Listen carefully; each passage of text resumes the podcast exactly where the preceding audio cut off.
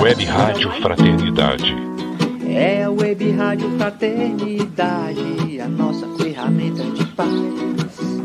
Invadindo ruas, campos e cidades, com amizade, amor, muito mais. É a Web Rádio Fraternidade, a nossa ferramenta de paz. Invadindo ruas, campos e cidades, com amizade, amor, muito mais.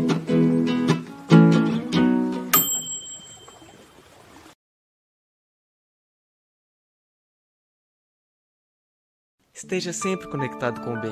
Acesse nosso canal no YouTube, Web Rádio Fraternidade.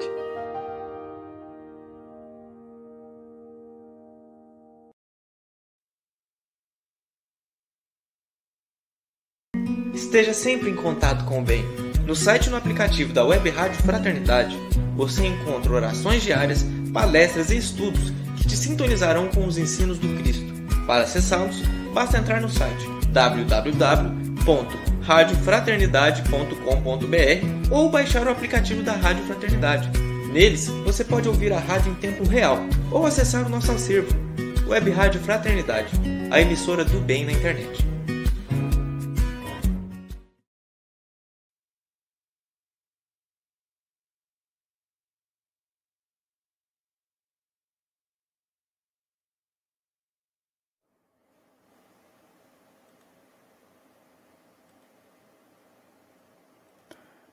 Muito bem, muito boa noite a todos vocês, ouvintes, internautas, espalhados pelo Brasil e pelo mundo.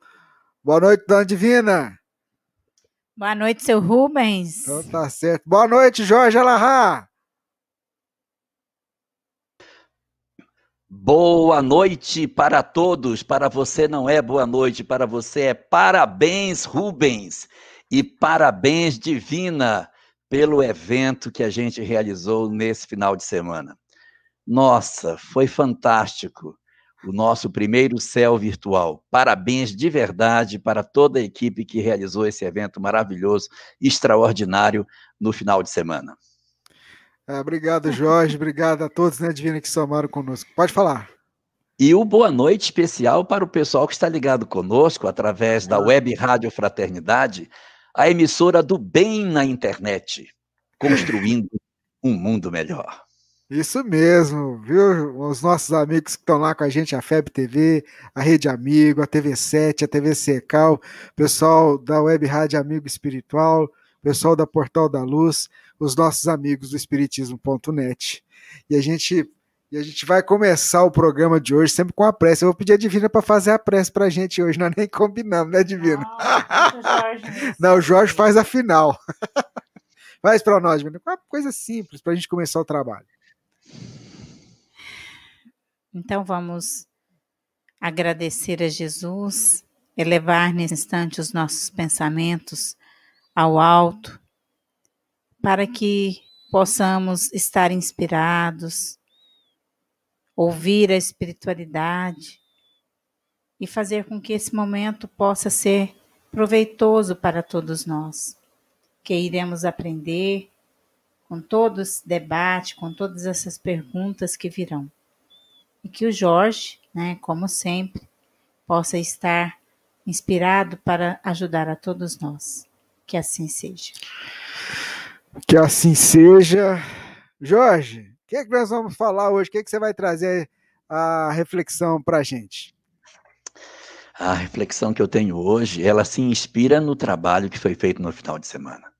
Porque durante todo esse nosso final de semana que a gente passou discutindo sobre tantas questões referentes à nossa vida, a grande reflexão que a gente tira de síntese de tudo isso que a gente discutiu é a importância da nossa modificação interior, da nossa transformação moral.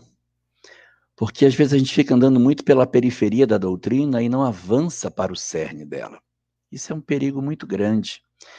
E aí, quando a gente tem a oportunidade de ter um contato mais estreito com a mensagem do Cristo, olhando as suas palavras, se debruçando sobre aquilo que efetivamente está contido nos evangelhos, nós encontramos um, um, desdobramento muito profundo para todas as coisas que se, que se encontram por trás daquela letra morta que o evangelho possui. Então, o nosso evento, ele teve a possibilidade de acender em nós a percepção de questões que muitas vezes sozinhos a gente não tem a capacidade muitas vezes de ter aquela sacada do que, que está por trás. A gente fica olhando, mas muitas vezes não consegue. E é em grupo, reunidos, ouvindo um, ouvindo o outro, pensando, refletindo, lendo as obras, encontrando nessa literatura esse material fantástico, que a gente vai descobrindo essas peças extraordinárias que a doutrina espírita nos oferece sobre o entendimento da vida. E se a gente for olhar todo o grande fenômeno de tudo que se discutiu, converge efetivamente para um ponto: a transformação moral do homem. Essa é uma tarefa inadiável. Não há mais o, o que dizermos para não vivermos essa experiência. Nós já tivemos a chance, ao longo da história, de passarmos por diversas doutrinas, por diversas religiões, pela mão de diversos filósofos, pensadores, iluminados, gurus, uh, religiosos. E ao longo dessa história, nós tivemos esse contato para uma única coisa: abrir o nosso coração para que a gente se transformasse. Mas, infelizmente, no curso da história, nós não soubemos bem aproveitar essas experiências que nos foram dadas. Por isso, nós estamos ainda aqui. Por isso, a nossa dificuldade profunda de conseguirmos entender uma doutrina que não tem rituais, que não tem liturgias, que não possui sacerdotes, que não tem paramentos. Por quê? Porque essa mensagem, ela está despida de todas essas coisas para que nós não nos iludamos com relação ao grande propósito que ela veio trazer para nós. O grande propósito é acordar as nossas almas para o grande fenômeno inadiável da transformação moral que nós precisamos fazer imperiosamente. E dentro daquilo que nós tivemos a chance de discutir durante esse final de semana, nós tivemos a chance de abordar o tema por diversos ângulos. Mas se a gente pegasse os temas e tiver, tirasse a síntese deles numa só ideia, a ideia é o quê? Transformação moral. Esse é o foco. Esse é o grande chamamento que a vida vem fazendo para nós há tanto tempo. E agora que nós estamos vivendo um processo de transição planetária, em que efetivamente já nos resta pouco tempo para uma adequação nossa à nova realidade que o planeta vai oferecer, nós temos que realmente dedicar os nossos esforços para que a gente consiga de fato fazer a mudança. Não é aquela mudança extraordinária que o mundo vê. Não é de repente você fazer uma mudança de vida que todo mundo olha, mudou. Não. É a mudança que muitas vezes quem está do lado de fora nem percebe. Mas você sabe que você mudou. Você sabe que você se transformou. Porque essa mudança, como diz Emmanuel, que chama transformação de reforma íntima, é reforma íntima, não é reforma exterior, é íntima.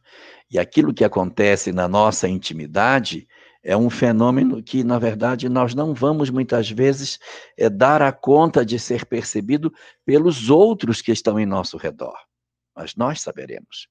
O Buda tinha uma frase muito boa para isso. Ele dizia assim: Antes da iluminação, rachar lenha e carregar água.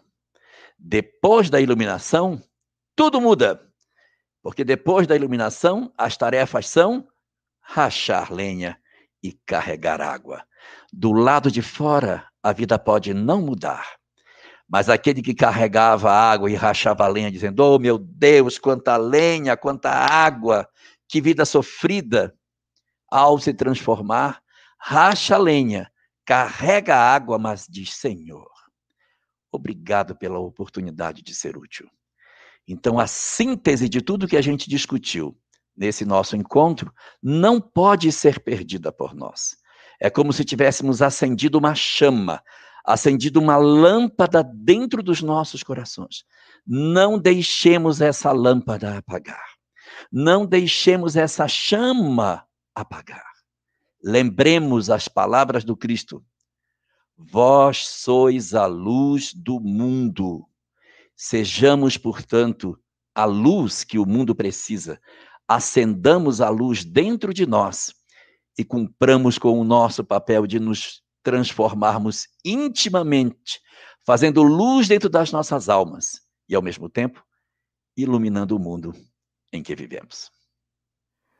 Meu amigo Jorge Alahá, eu acho que você tocou num ponto e eu queria até explorar mais isso, porque as pessoas imaginam a transformação acontecendo lá fora, no outro, e o tempo tem exigido de nós uma transformação assim dentro da gente. E ontem, ao final da nossa, da nossa atividade, me chama a atenção. Nós tivemos o Deluca fazendo a prece, nós tivemos uma manifestação espiritual lá, um dos nossos amigos espirituais, deixando um recado para nós do movimento espírita, para que nós não percamos o foco no Cristo, no trabalho que precisa ser feito dentro de nós. Porque senão, olha, Jorge, a gente aproveitando esse momento, a gente tem que pensar qual que é a proposta reencarnatória para cada um de nós, se não uma transformação interior.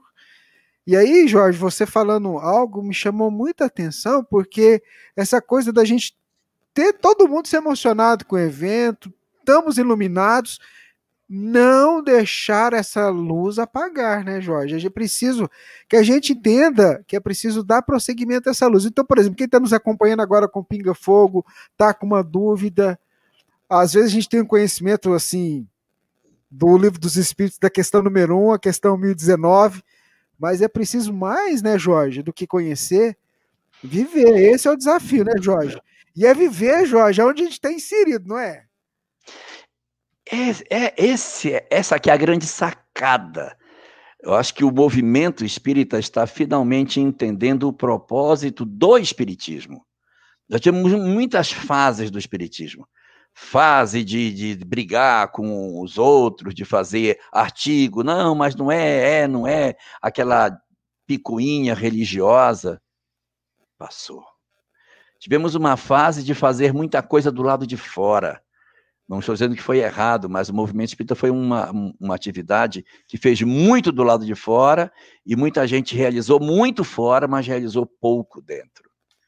E penso que a gente está vivendo um novo momento muito bonito agora, que é o momento de não abandonar o que é feito fora. Não é abandonar o que é feito fora, mas fazer é, imperiosamente e prioritariamente a mudança interior, porque quem muda dentro muda fora, transforma a vida do lado de fora. Mas nem sempre quem muda fora está mudando do lado de dentro. Então, é, é mais ou menos nesse sentido. A gente procurar é, observar esse conteúdo espírita não para o deleite dos nossos cérebros, não para que a gente passe uma imagem para a sociedade que nós somos bondosos, que nós somos filantropos de coraçãozinho doce, mas que a gente assuma a carga dos compromissos, assuma a responsabilidade da família difícil, do corpo doente, dos conflitos que a gente possui dentro de nós, que a gente releia as nossas vidas pela ótica que o Espiritismo nos apresenta e contemple as nossas feridas, que a gente enxergue a nossa intimidade, que a gente mergulhe na profundidade do nosso eu, que nós consigamos resolver os nossos problemas de mágoa, de conflitos, de dores, que a gente verdadeiramente lance mão desse material que está ao, nosso dispor. E assim, é, não quero assustar ninguém, não pensem nisso, mas a gente não tem garantia de que na próxima existência o Espiritismo vai estar conosco. Não tem essa garantia. Não tem. E pode ser um outro desafio, né, Jorge? Aí eu quero. Se hoje, que a gente está com esse material todo na mão, a gente está tendo dificuldade de fazer, imagine sem. Porque uma próxima existência nossa pode não ser nem no Brasil, a gente pode nascer num outro canto do planeta.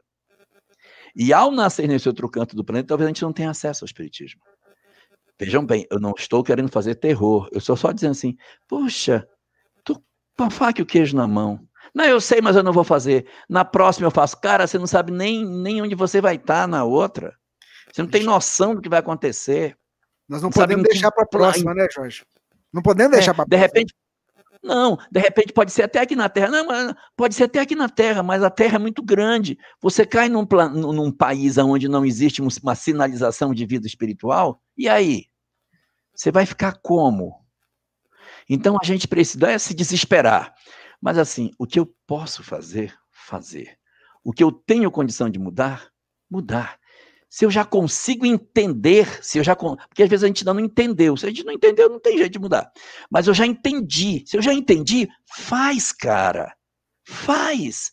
Dá o passo. Às vezes o outro está esperando que você toque nele, que você diga que o ama, que você o abrace, que você que você retorne uma relação que de alguma maneira você perdeu essa espontaneidade por conta de mágoas que foram cobrindo o afeto, foram cobrindo e hoje está como dois porcos espinhos dentro de casa, ninguém consegue se aproximar. Então você de repente pode se despir dessa couraça que a gente se vestiu e se mostrar de maneira verdadeira que nós somos todos frágeis no fundo. E acho que o, o momento de ontem é como se fosse assim: carapaças foram retiradas e nós uhum. estamos como que expostos nas nossas sensibilidades.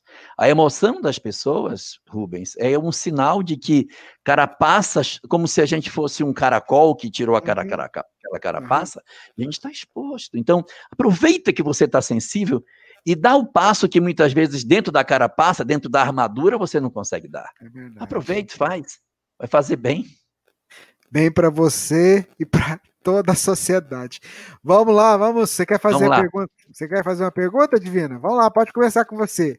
Fique quer... à vontade, se você quiser fazer. Então eu vou fazer essa primeira aqui, depois faz. você faz essa segunda que está com você. Ó, a Janete Jorge, ela nos escreveu, está lá em Belo Horizonte. Ela, ela é interessante essa colocação que ela apresenta para gente, porque ela, ela faz uma relação com relação ao evangelho no lar.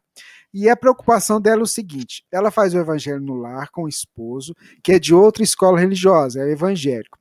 Ele usa a Bíblia e eu levo os meus livros. Assim, na maioria das vezes, o culto não sai exatamente conforme o recomendado. Aí a dúvida dela, Jorge, é a seguinte: quais as implicações isso tem com é, isso tem como os espíritos encaram isso? Quer dizer, quais as implicações que isso tem e como é que os espíritos é, encaram isso? Será que isso diminui a proteção do meu lar? Eu faço de acordo com a compreensão do meu marido, porque eu não quero agredi-lo com os conhecimentos espíritas. Aí ela acrescenta assim: olha, conversamos sobre Jesus e tiramos é, é aqueles trechos que estão na Bíblia e fazemos prece. Eu achei isso tão bonitinho, Jorge. Janete, eu quero lhe dar meus sinceros parabéns. Que coisa linda você fez no seu lar. É muito importante a gente ter esse entendimento de que, no fundo, no fundo, uh, o, o, culto não é culto do espiritismo no lar, é culto do evangelho. E o sentido do evangelho que se fala não é do texto do evangelho, é da mensagem do evangelho. Se seu marido, por exemplo, não fosse cristão, se ele fosse budista, bota o budismo na mesa. Vamos ler porque o bem não tem fronteiras. Então, isso é muito bonito, você ter a possibilidade de reunir com seu marido dentro de casa para fazer uma leitura, porque o objetivo não é trazer espiritismo para a cabeça das pessoas, é trazer o evangelho para o coração dos homens. Então, a gente consegue fazer isso como? A gente consegue fazer isso quando as nossas almas estão no propósito de buscar a proposta proposta comportamental que Jesus apresentava. Veja que o Cristo propriamente, Jesus, quando trouxe a sua mensagem, ele não sentou e disse: Olha, eu vou explicar para vocês como é que é o negócio. Tem reencarnação, tem o perispírito, o mundo espiritual, tem isso. Ele não fez isso. Sabe por quê? Porque esse conteúdo não salva. O que salva é a prática do bem. Ué, mas se não sabe, por que, que a gente aprende? Para convencer que tem que mudar. Porque nós somos tão endurecidos que se nós não soubéssemos ter reencarnação, não perdoava. Porque o medo de ter o inimigo dentro de casa amanhã faz com que você reveja conceitos e decida perdoar. Os outros perdoam porque Jesus disse que era para fazer. Não é lindo? Você perdoa por quê? Diz porque Jesus, o meu Senhor, mandou perdoar. Aí você pergunta para um espírito, por que você perdoa? Porque senão eu vou ficar sujeito a uma obsessão senão essa pessoa vai fazer parte da minha família. Então, é uma, uma lógica irretorquível, é uma decisão que passa pela razão para que ela seja aceita. Então, é, o evangelho não é, na verdade, o se debruçar sobre os princípios doutrinários do Espiritismo. É nós criarmos no lar as reflexões para que, veja, é como se fosse assim, Janete, como se na hora que você está produzindo o evangelho do lar, é como se você abrisse um frasco de perfume dentro de casa. Então você abre um frasco de perfume. Quando a gente está discutindo essas questões do evangelho, é como se um frasco de perfume se abrisse e fica exalando aquele perfume pela casa. É isso que se quer. A discussão, no bom sentido, né? a, a conversa sobre aquilo que Jesus trouxe para nós. Isso aqui é lindo. E aí, na medida que você vai falando sobre o amor, sobre o perdão, sobre aquilo que o Cristo propunha, você vai derramando esse perfume pelos espaços da casa. E na hora que a gente não faz isso, que a gente briga, que a gente discute, que a gente se magoa, que a gente guarda ressentimento das pessoas que estão em casa, nós estamos exalando outro tipo de situação. Estamos enchendo a casa de miasmas. Então, o evangelho no lar como, como diz a doutrina espírita, não é para estudar espiritismo, é para compreender Jesus.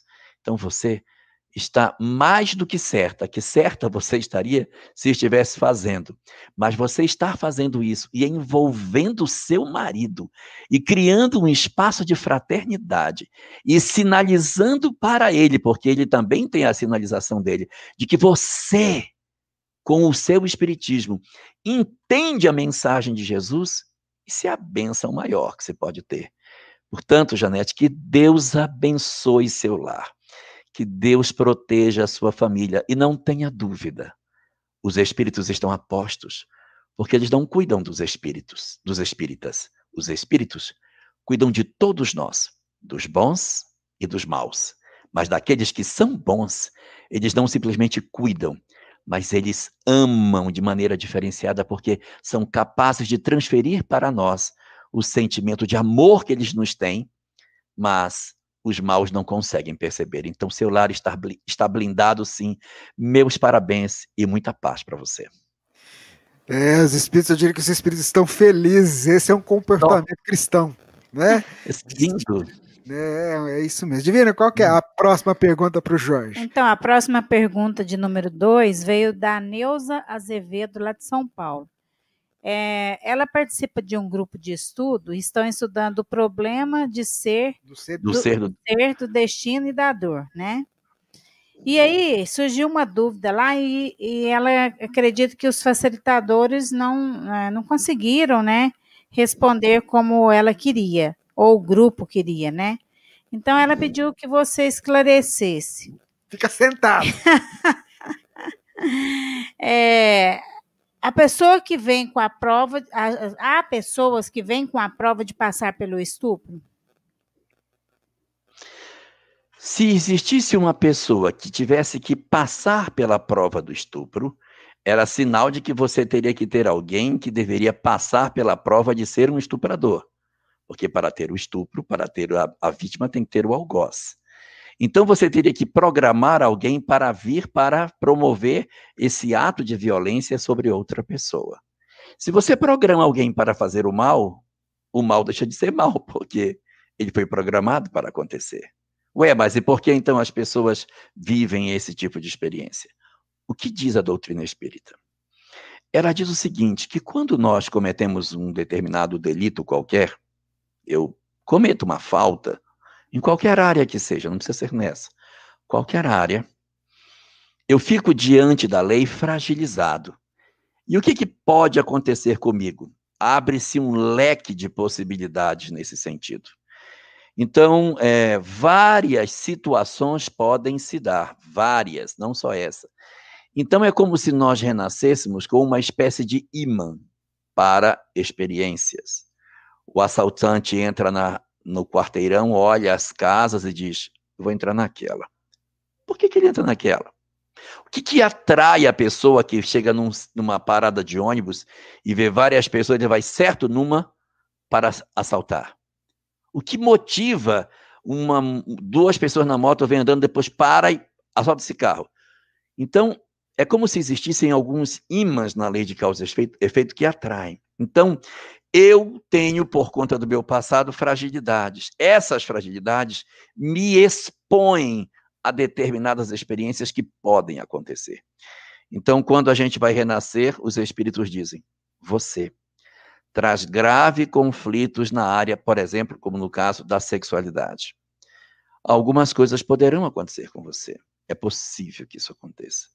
Porque está no imã da lei. A, a lei tem seus próprios ímãs. Você pode sofrer uma violência, é uma possibilidade. Isso é uma possibilidade. Pode acontecer de você sofrer um outro tipo de trauma, de de repente se relacionar com alguém que seja uma pessoa violenta. Você pode renascer e experimentar o karma da solidão, que é a busca de alguém sem nunca encontrar um companheiro.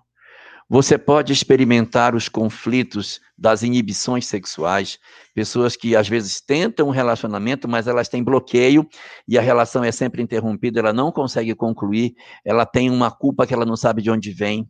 Então você tem vários conflitos, estou citando alguns, mas eh, abre-se um, um leque de possibilidades. Então, se essa determinada pessoa que nasce com essas possibilidades ela cruza na história com outro que tem o desequilíbrio da sexualidade, o polo negativo e o polo positivo do ímã podem se encontrar. Então, respondendo a sua pergunta, Neuza, programado não está, mas era previsto que poderia acontecer caso outros elementos que possuem outras dificuldades atravessassem aquele campo. Vou dar um exemplo curtinho, mas claro. Há uma guerra. Os soldados invadem uma vila. Eles estupram uma mulher. Quando eles estupram essa mulher, não quer dizer que obrigatoriamente ela tinha que ser estuprada. Mas a situação da perversidade que se monta cria perturbações espirituais tão profundas que faz com que aqueles homens hajam além da racionalidade. E eles avançam para uma mulher e a agridem. Então, é, essas situações elas vão acontecer em função da brutalidade do ser humano e da própria condição que o planeta possui. O nosso planeta é um planeta marcado por uma quantidade muito grande de gente perturbada. Nós somos muito difíceis. É por isso que muita coisa estranha acontece na Terra, porque o nosso passado é muito problemático. Nós arrastamos erros horríveis. É só a gente consultar as páginas da história para que a gente veja quanta barbárie nós praticamos até bem pouco tempo, até nos dias atuais. Nós temos, só buscar o século XX, aí você vai ver coisa absurda que a gente andou praticando no século XX.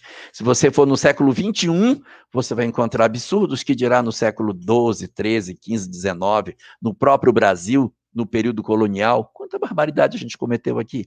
Então, todas essas situações deixam as nossas almas muito fragilizadas para determinadas experiências.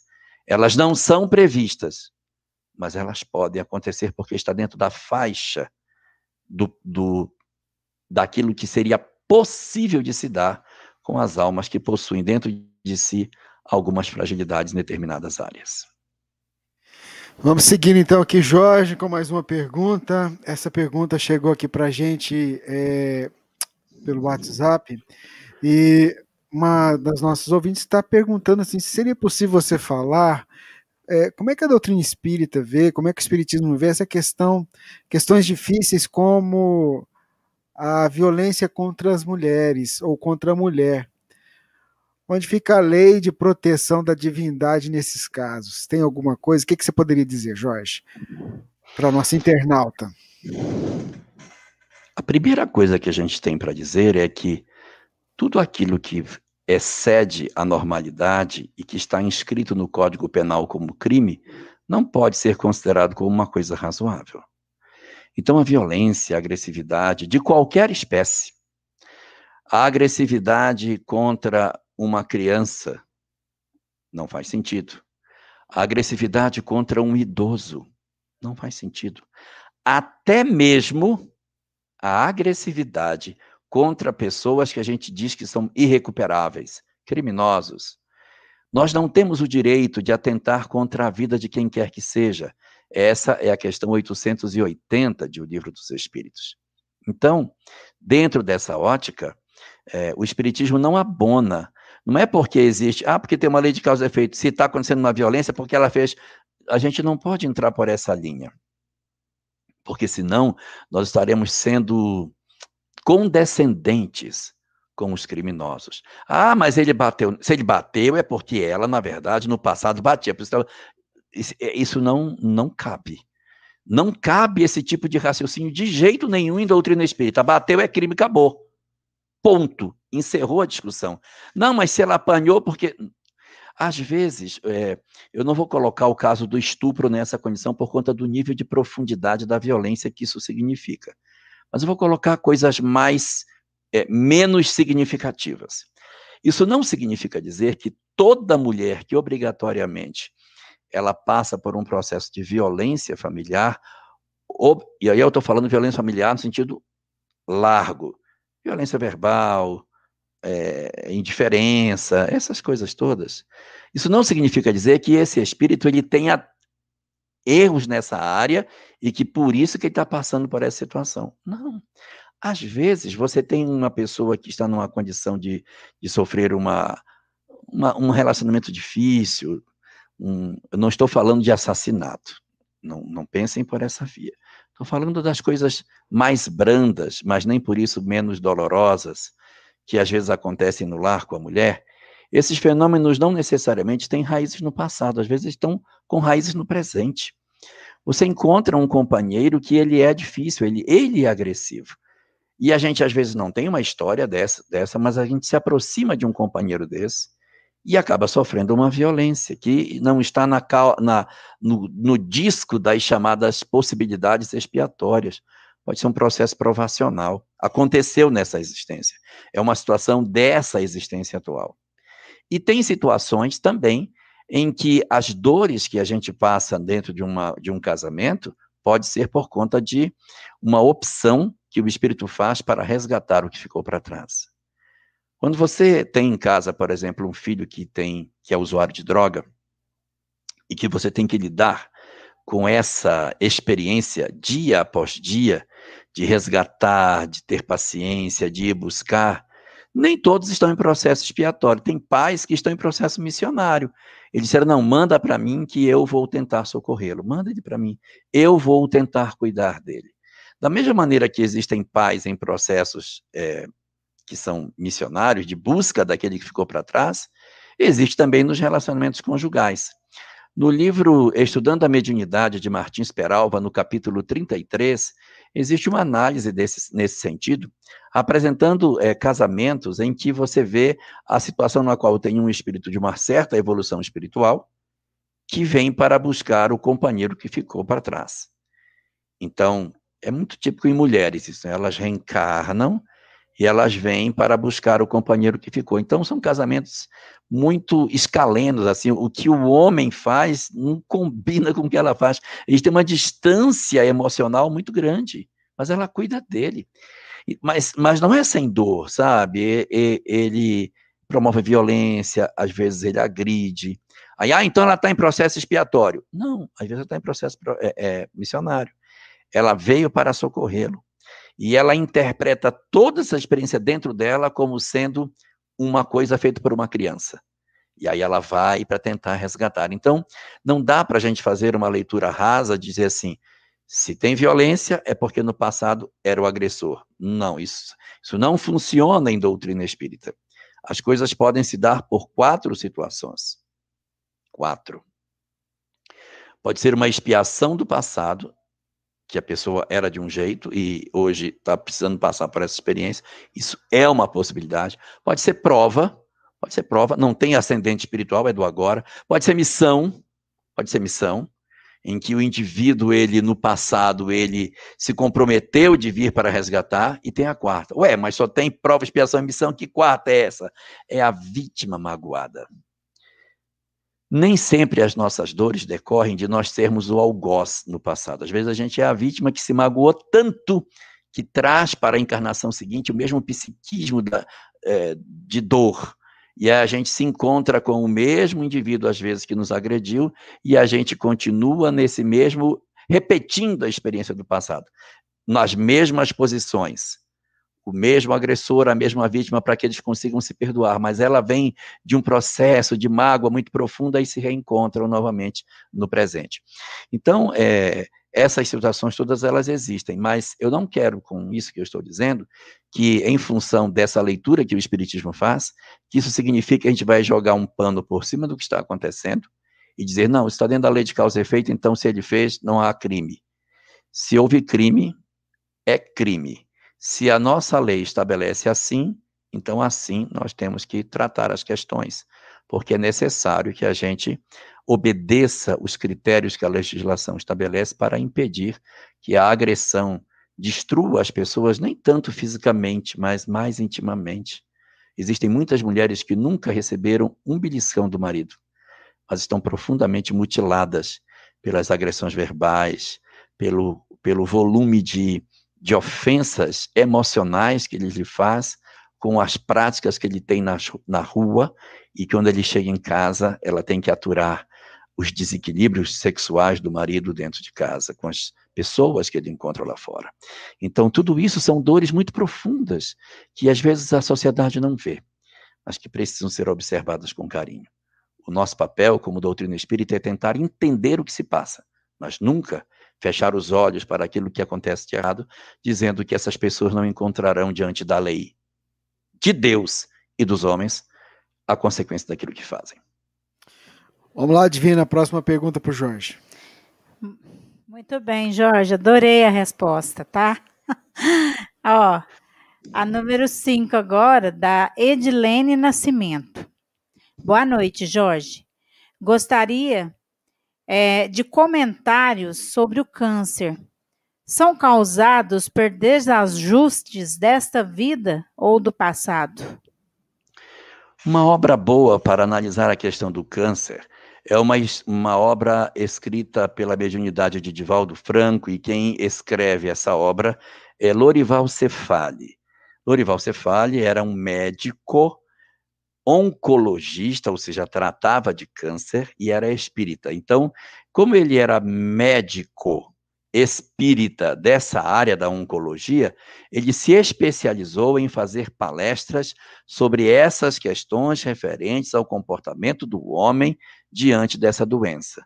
E o mais curioso, Lorival Cefali, depois de uma certa idade, contrai câncer e desencarna de câncer.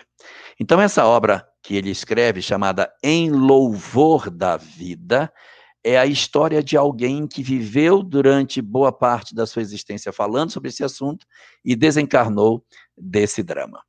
Mas vamos lá, o que, que a gente pode dizer sobre isso?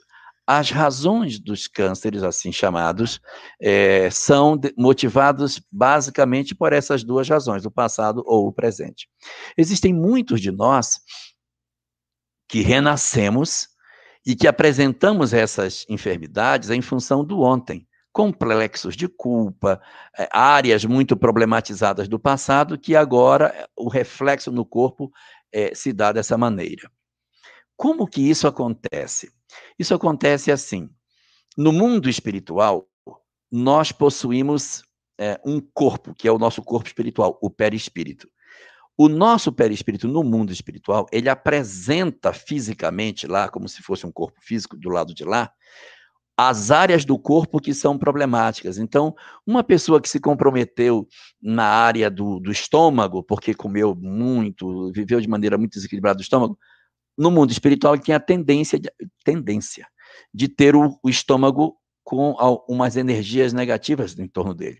O que bebeu muito tem um fígado esquisito, tem umas manchas escuras no fígado, ou seja, nós temos um órgão que muitas vezes demonstra de maneira muito nítida aonde está o nosso, a nossa dificuldade do ponto de vista emocional. Então, quando a gente vai tentar a reencarnação, esse perispírito, ao se agasalhar no, no zigoto, na célula ovo que vai receber para formar a nova pessoa, ele lança suas energias para o quê?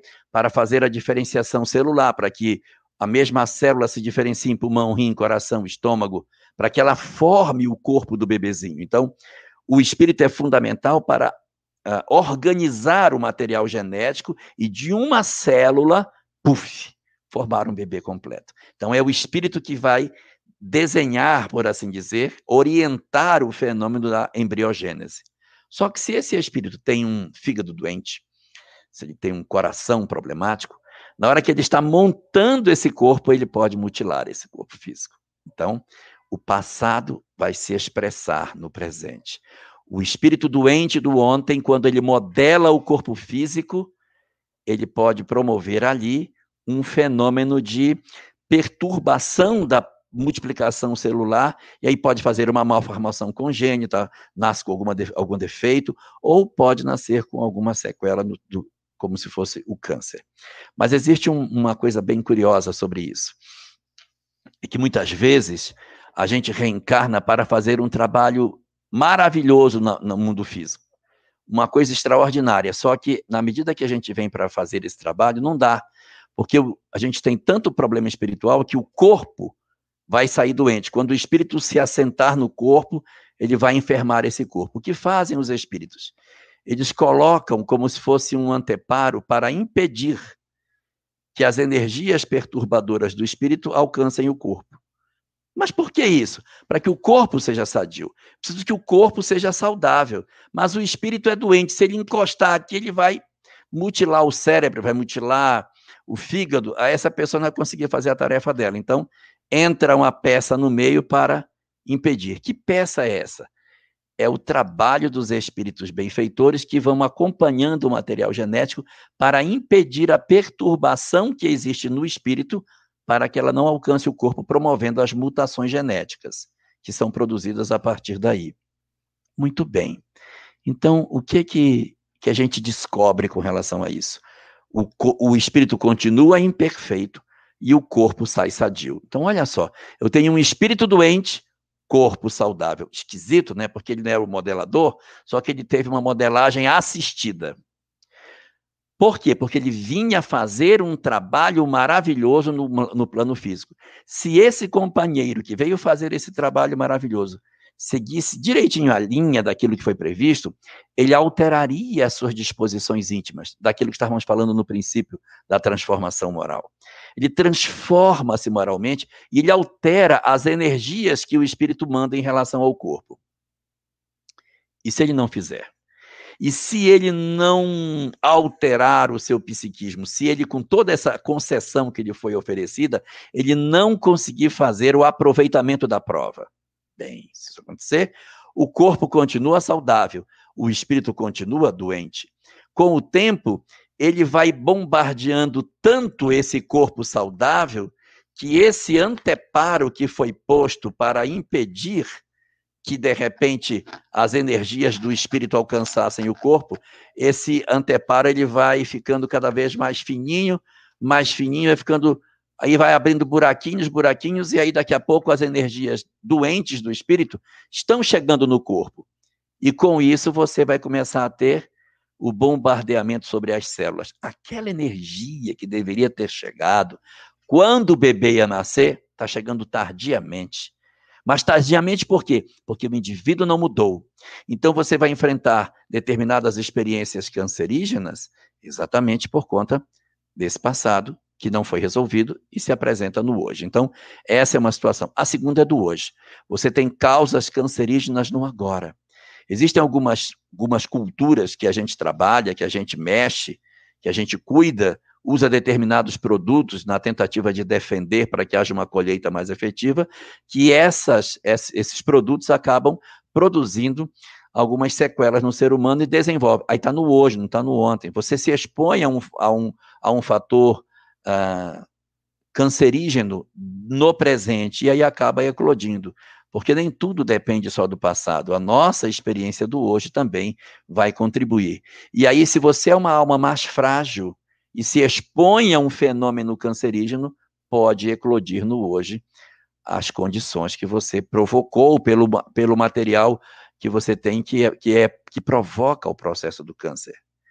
Uma terceira situação é a mágoa, o ódio, o ressentimento desta existência, bombardeando o corpo o tempo, to tempo todo, pode produzir também esses fenômenos. Então, Resumidamente, três.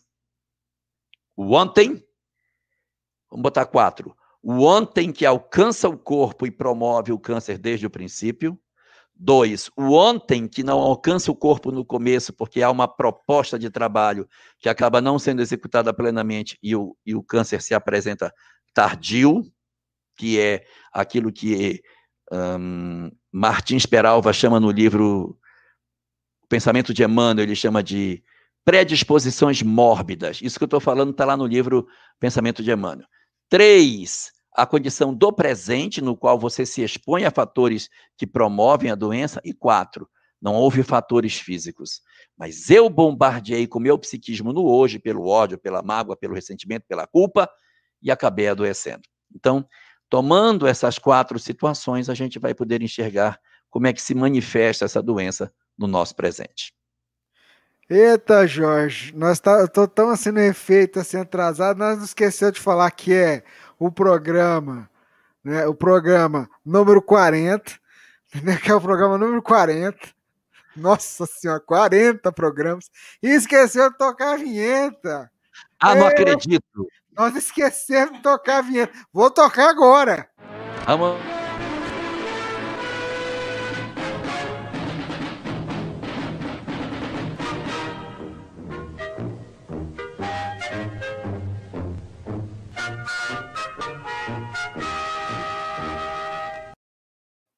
Eita, Jorge, a gente está ainda empolgado, né? Mas vamos lá. Sabe, sabe o que é isso? É o efeito do, do céu ainda. Eu sei! É. Eu, eu sei, a gente estava tão assim, tão assim, tão assim. Mas que bacana a gente chegar ao número 40, né? A gente nunca pensou que ia fazer mais que um programa. Mas tá bom, vamos seguindo, vamos seguindo. Vamos para mais uma pergunta aqui, Jorge, que o pessoal colocou. É, ainda dentro da questão é, do evangelho no lar. É interessante isso porque as pessoas vão, vão tendo dúvida, né? A nossa irmã, ela coloca assim: é, eu e minha irmã moramos em cidades diferentes e estamos fazendo o nosso culto do evangelho pelo, do evangelho pelo Skype. Pergunto, como é o atendimento da espiritualidade é, nesse momento? É interessante a gente ver essas questões sendo apresentadas, e assim, o mais bacana é que, mesmo com tudo, Jorge, o pessoal não deixou de fazer o trabalho, né? É, eu conheço famílias que até facilitaram o processo do evangelho com isso, porque às vezes tinha um familiar que ficava distante e aí não tinha muita possibilidade de fazer, e agora a família consegue se reunir mais para realizar. Veja, o que, que é importante a gente entender do evangelho no lar? O evangelho do lar, ele não é um ritual.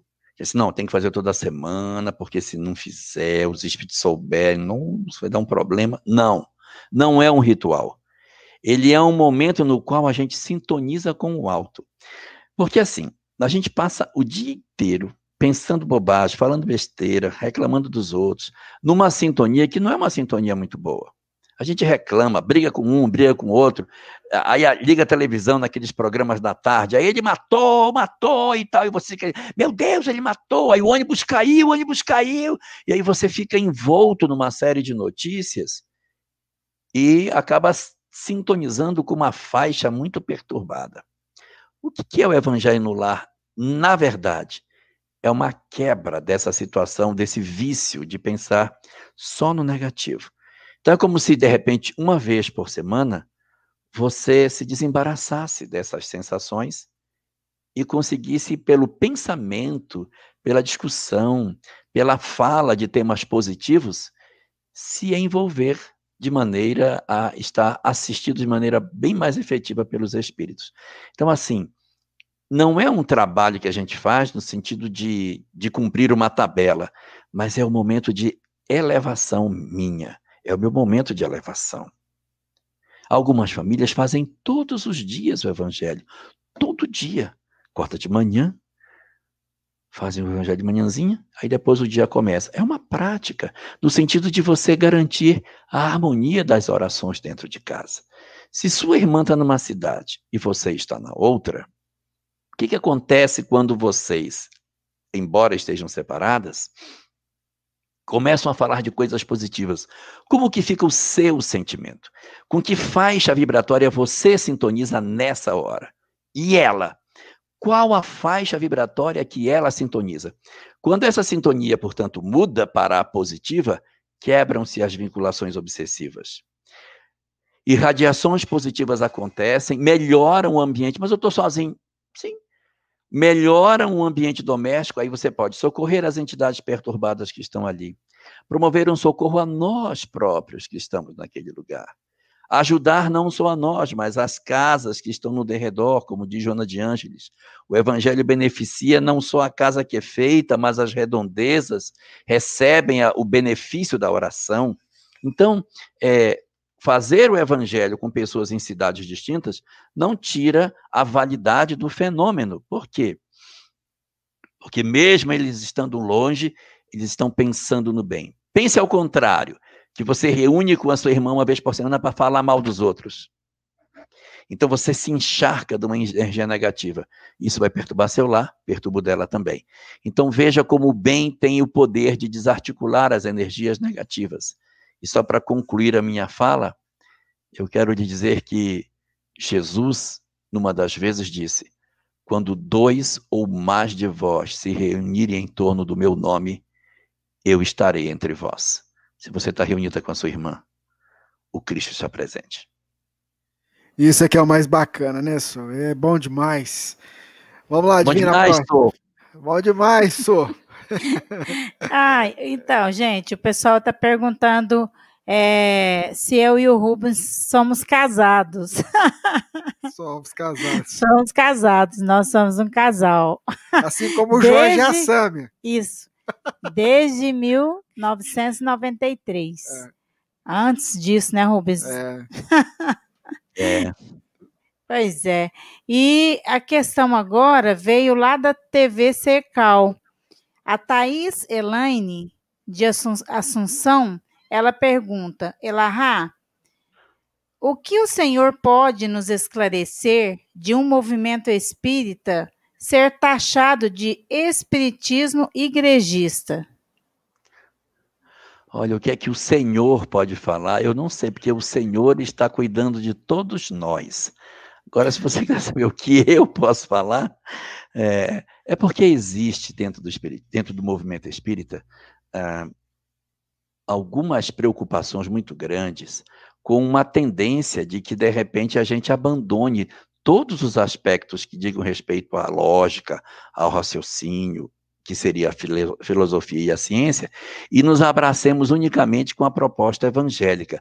Uh, de certa maneira, transformando o Espiritismo apenas num, numa, numa expressão da análise daquilo que o Cristo falava, sem as dimensões reflexivas que o Espiritismo tem no, no que diz respeito à, à, parte doutrinária efetiva. Discutir o mundo espiritual, a discutir é, o, processo reencarna, o processo da reencarnação, o mecanismo da reencarnação, o mecanismo da mediunidade, as questões referentes ao mundo espiritual.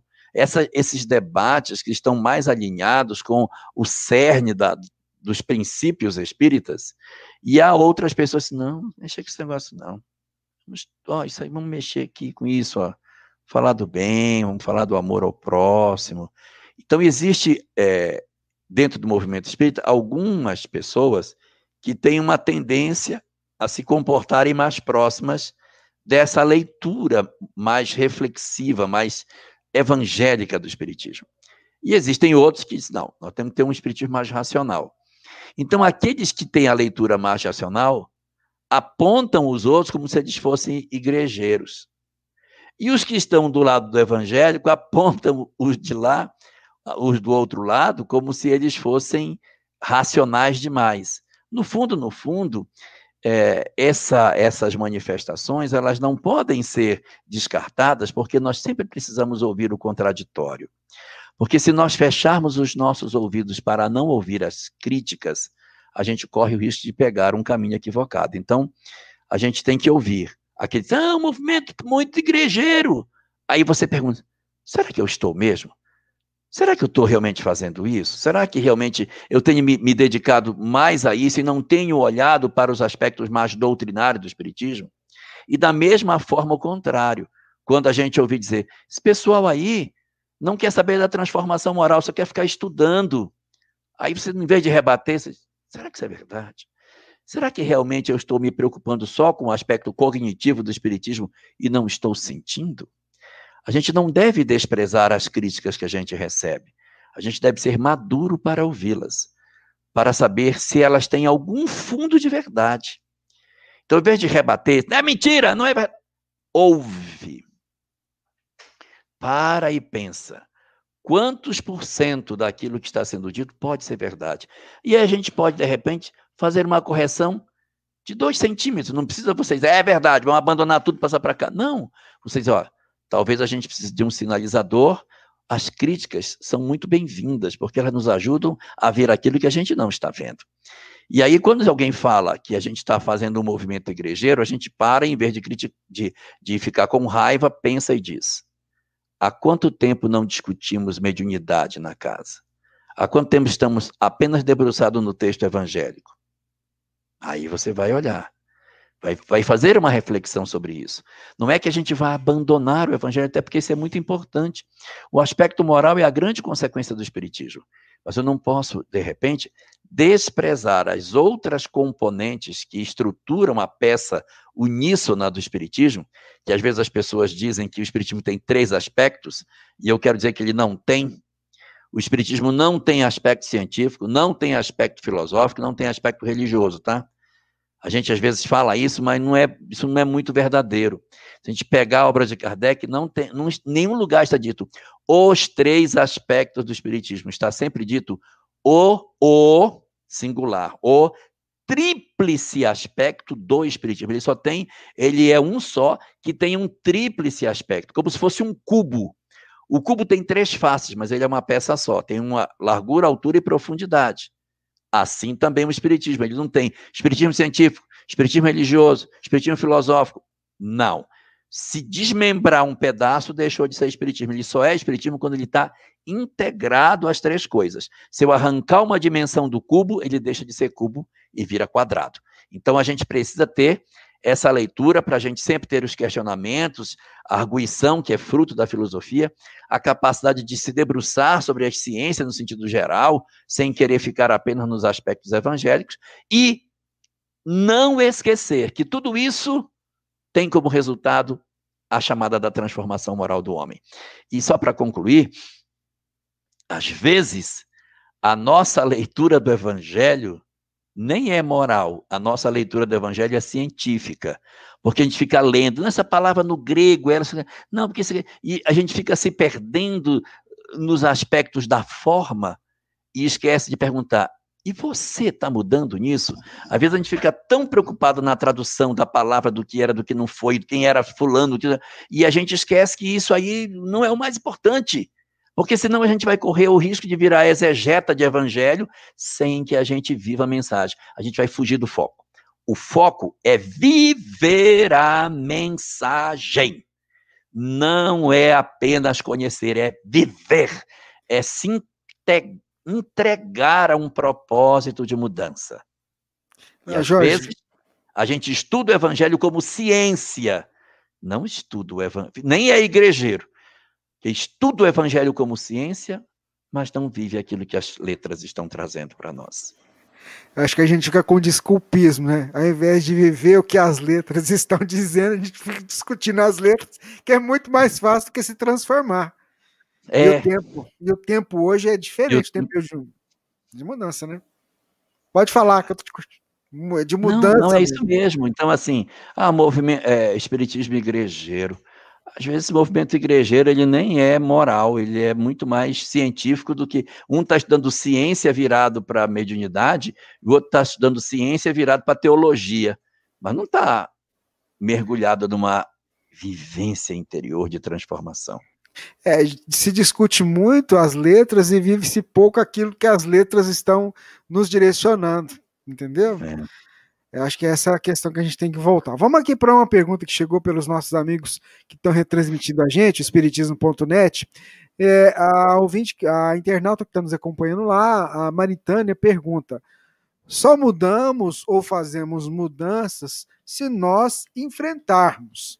Mas o esquecimento e o orgulho são empecilhos para que aconteça esse enfrentamento? O que, é que você acha? A pergunta da Maritânia. O esquecimento não, o orgulho sim. Porque o esquecimento está na lei de Deus, e tudo aquilo que está na lei de Deus é para o nosso favor, a nosso favor. Então, por que, que nós temos o esquecimento do passado? O esquecimento do passado, ele é, na verdade, como bem definem os espíritos, o véu do esquecimento. Você já viu um véu como ele é? Um véu não é um negócio opaco, ele não é uma peça que impede você de ver. Um, um véu um véu é um véu. É um véu. Você entrevê pelo véu. Então, assim, você renasce numa família, você não lembra seu nome, não lembra o nome da sua mãe no passado, mas o sentimento que você tem por ela, você sabe. Quando você olha para ela, o que, que move seu coração? Então, é um esquecimento parcial do ontem. A gente esquece aquilo que não precisa saber, porque senão atrapalharia. Se a gente sentasse na mesa com a sogra, já pensou? Sabendo todo o passado, sentar, é, senhora, hein? naquela época lá dos faraós. Você pensa que eu esqueci? Então, como é que a gente ia caminhar se você estivesse lembrando o tempo todo de tudo que aconteceu ao longo dos últimos 50, 100 anos? Não dá para caminhar. Quem daria emprego para uma pessoa que reconhecidamente tem uma ficha horrível no passado? Então, é muito importante o esquecimento para garantir aos espíritos a chance da mudança. E a gente só esquece o que precisa esquecer. O que é essencial, que são os sentimentos, os pendores eles não desaparecem. E se nós soubermos ler a nossa intimidade, a gente vai reconhecer muita coisa de nós, vai saber muita coisa de nós a partir do momento em que a gente faz uma reflexão: por que, que eu sinto isso? Por que, que eu sinto aquilo? E a gente precisa se refletir, precisa se analisar para a gente poder descobrir. Então, o esquecimento do passado, ele não nos atrapalha, ele nos ajuda. Agora, o orgulho, o orgulho é um problema, porque a gente, por orgulho, dificilmente muda. É muito difícil uma pessoa que é orgulhosa mudar, porque ela, ela tem muita certeza sobre as suas certezas. É, o orgulho é, um, é uma pedra terrível, porque eu não vou pedir desculpa. Eu estou certo. Eu não vou mudar. Então, quando eu estou muito certo do que eu sou, tenho certeza que eu estou fazendo o que é. Os outros aqui estão errados. Meu Deus, mas como que muda? Quem é que vai mudar se está certo? Eu só tenho um jeito de mudar descobrindo que eu estou errado. E isso é tão importante, isso é tão essencial, que a primeira fala de Jesus, a primeira, a 001 fala pública dele foi: Bem-aventurados os pobres de espírito, porque deles é o reino dos céus. Em síntese, bem-aventurados os que não estão vestidos com a capa da soberba, porque esses têm condição de mudar. Mas os outros que tem certeza absoluta das suas certezas, vai mudar como? Por quê? Sofrem de síndrome de Gabriela. Eu nasci assim, eu sou assim e eu vou ser sempre assim. E aí, como que muda? Vai ter que moer essa alma e sofrimento, dor, tristeza, provas acerbas, mundo de provas e expiações, para amansar essa alminha dolorosa, essa alminha orgulhosa, para que ela diga: Eu não aguento mais preciso ser diferente do que eu sou. Aí abre-se a, a, janela da transformação. Então, respondendo a sua pergunta, o esquecimento do passado nos ajuda, o orgulho nos atrapalha.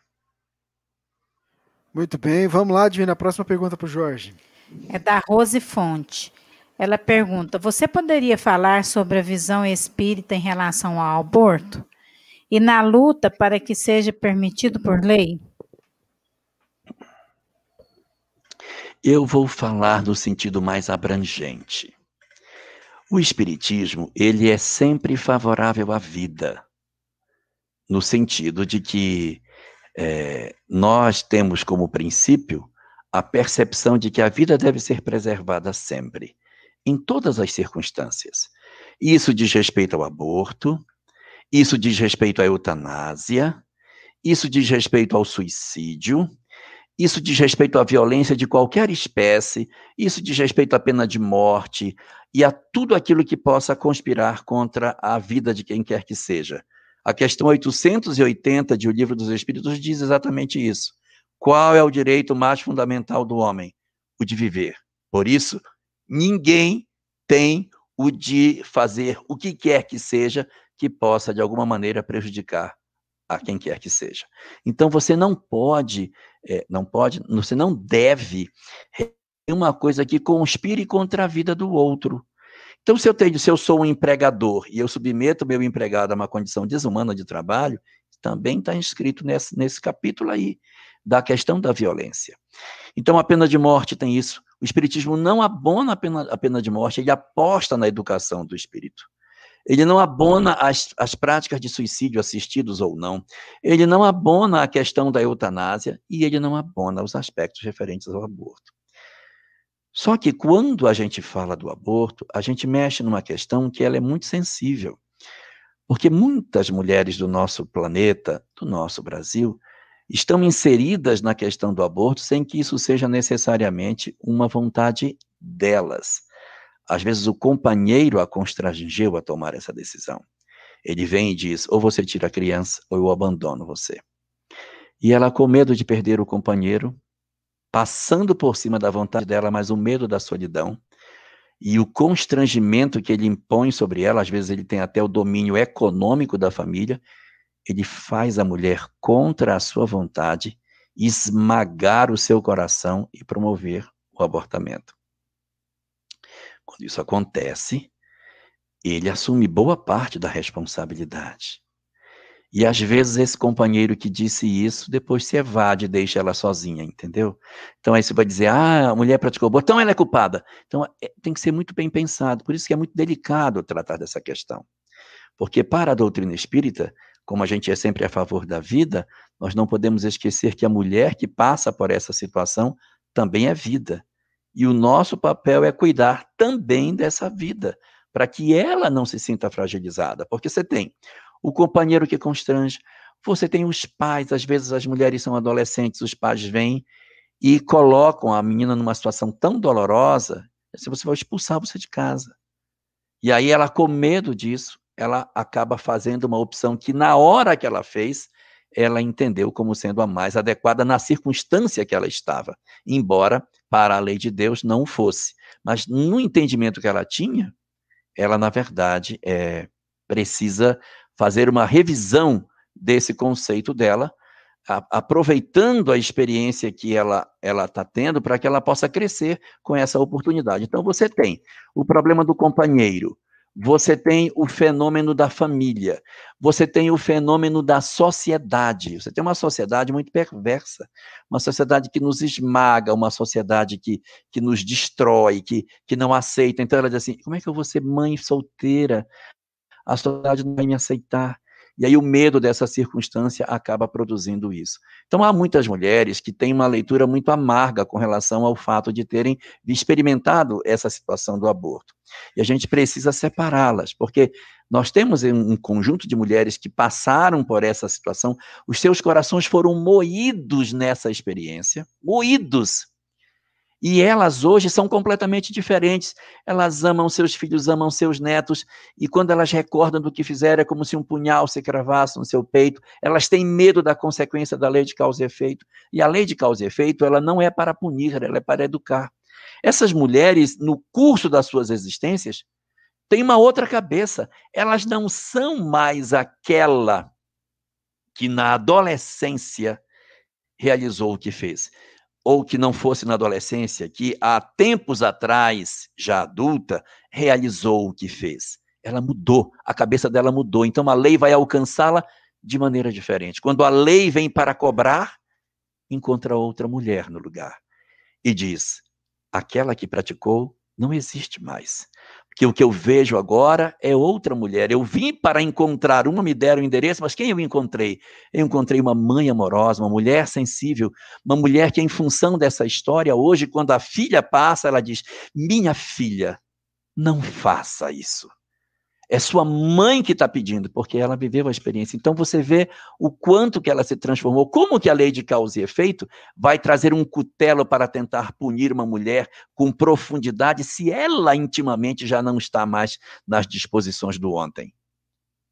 É uma situação diferente daquelas que assim praticaram, atravessaram toda a existência e continuam dizendo: não, eu fiz e eu faria de novo. Eu não mudei o meu ponto de vista. Eu continuo achando que isso é o certo. Então, para esses indivíduos que ainda têm essa visão cristalizada numa ideia, esses que têm essa circunstância, é, muito provavelmente é, terão um encontro com a lei de causa e efeito mais dura.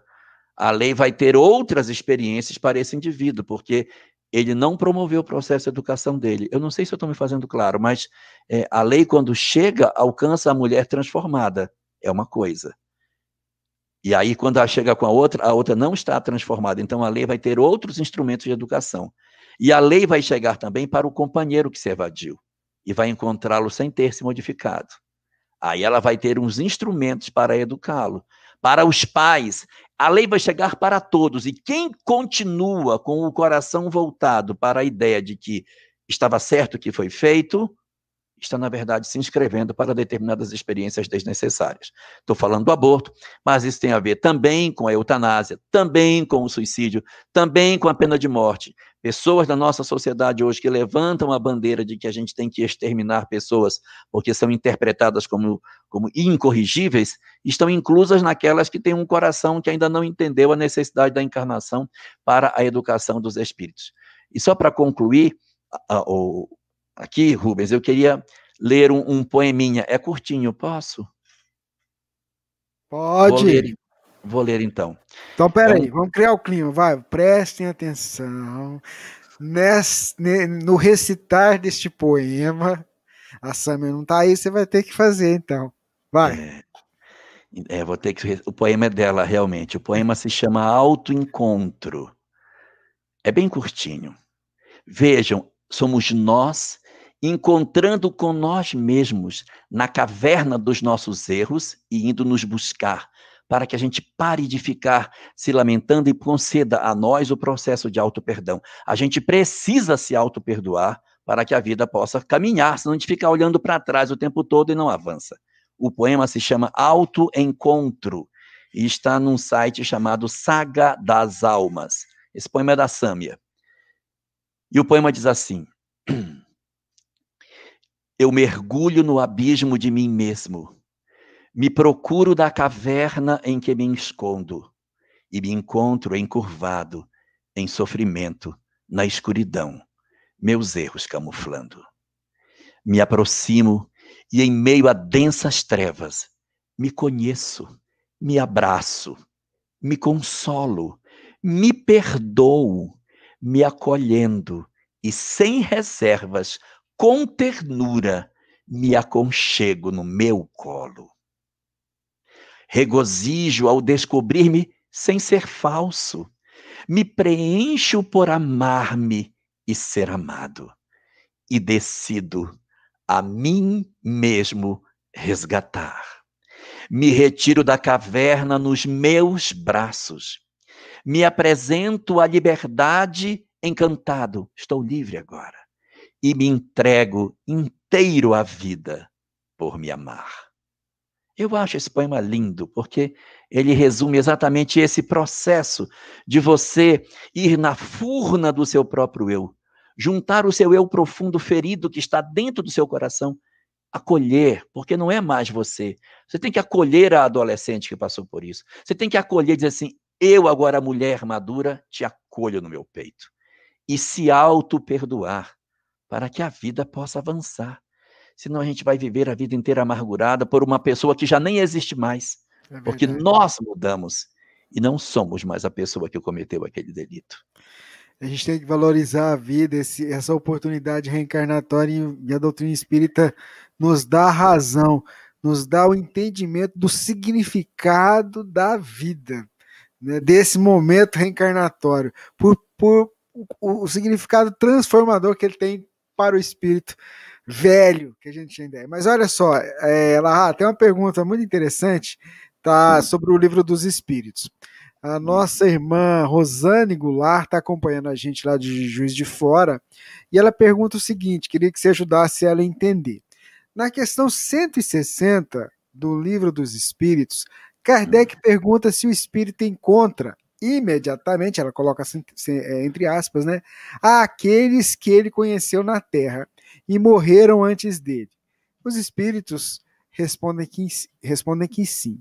Já na questão 163, os espíritos respondem a Kardec que passamos por estados de perturbação algum tempo. Aí ela ficou confusa. Estou confusa. Você pode falar um pouco sobre isso? Posso. É porque a, noção de tempo dos espíritos é diferente da nossa.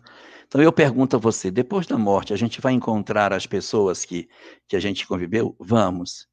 Imediatamente, aí o espírito diz: é, porque os tempos são tão curtos, mas há um período de perturbação. Então, é, é, preciso que a gente encaixe as duas coisas.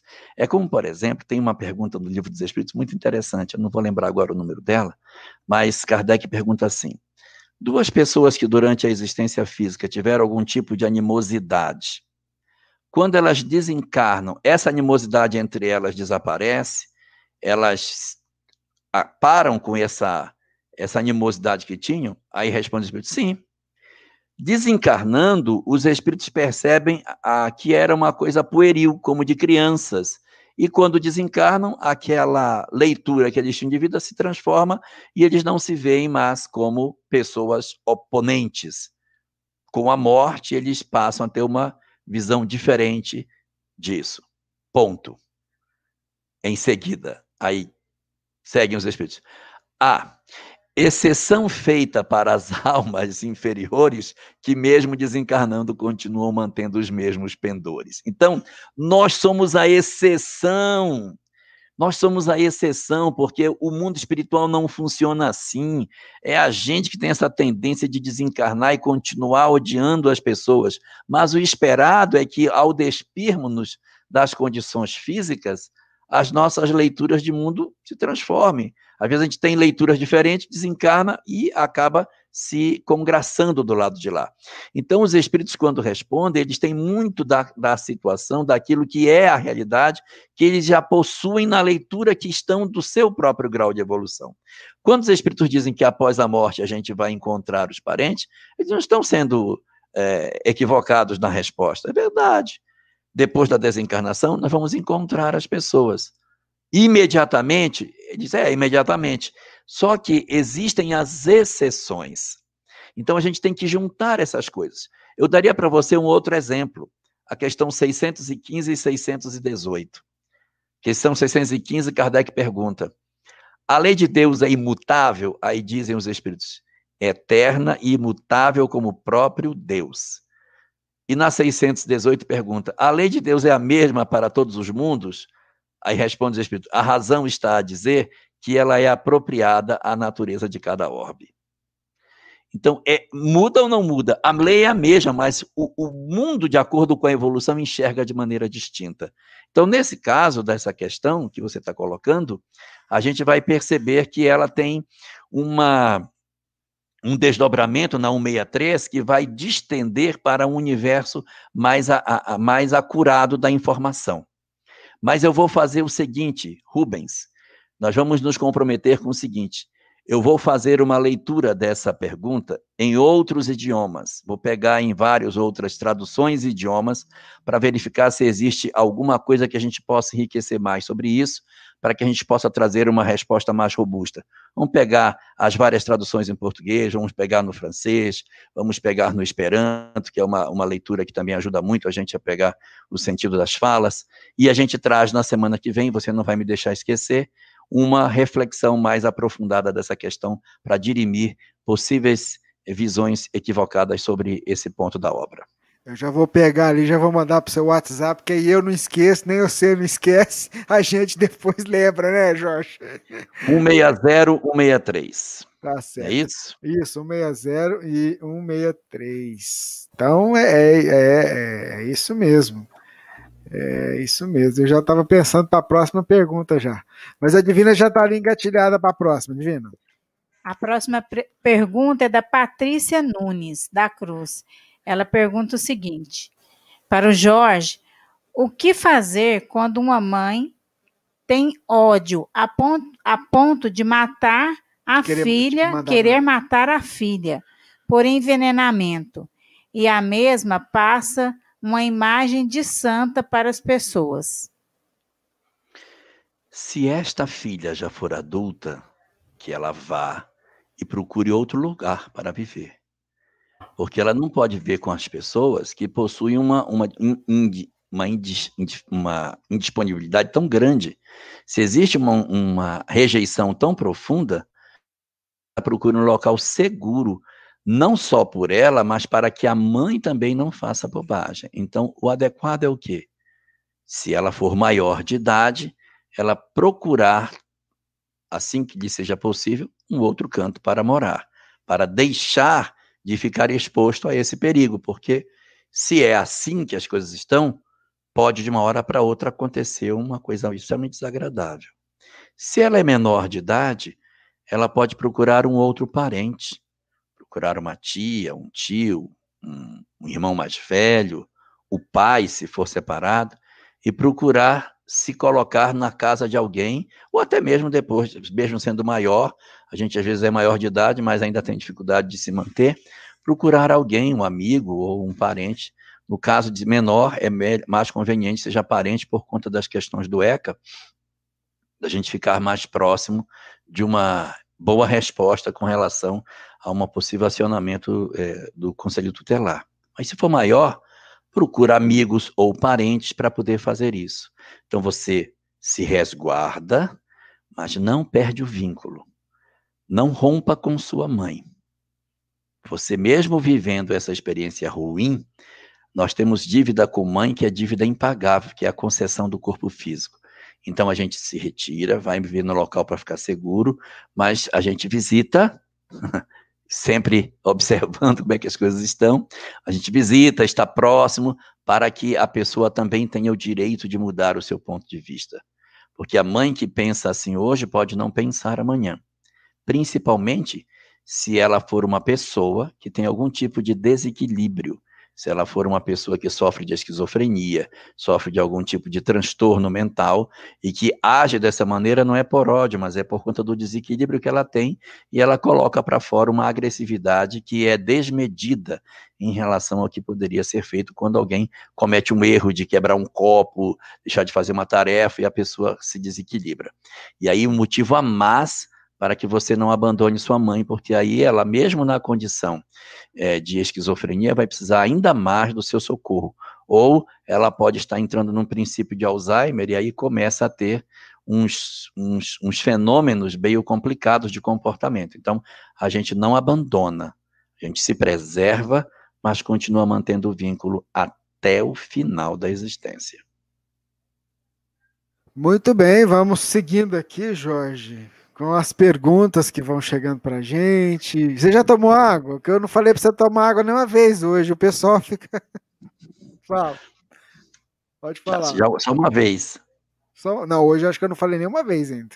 Mas eu já tomei uma vez na Guarinha. Ah, ah então tá bom. Eu não tinha visto, porque o povo fala assim, né? É... Pois Você é. Te maltrato, não. É. Aliás, falaram isso mesmo de mim que eu estava sendo muito carrasco com você, não deixava você tomar água. É, tá certo. Eu só mandava pergunta, pergunta, pergunta. Vamos para mais uma colocação. Jorge, é, quando reencarnamos, viemos com o nosso fluido o suficiente para o tempo que a gente vai viver aqui. É, aquele que suicida, como é que fica o fluido dele? Bom, quando uma pessoa reencarna, ela traz uma cota de fluido vital para ser usada durante a existência, como ele bem mesmo colocou. A tendência é o quê? A gente ir queimando esse fluido vital e quando desencarnar, ter esgotado.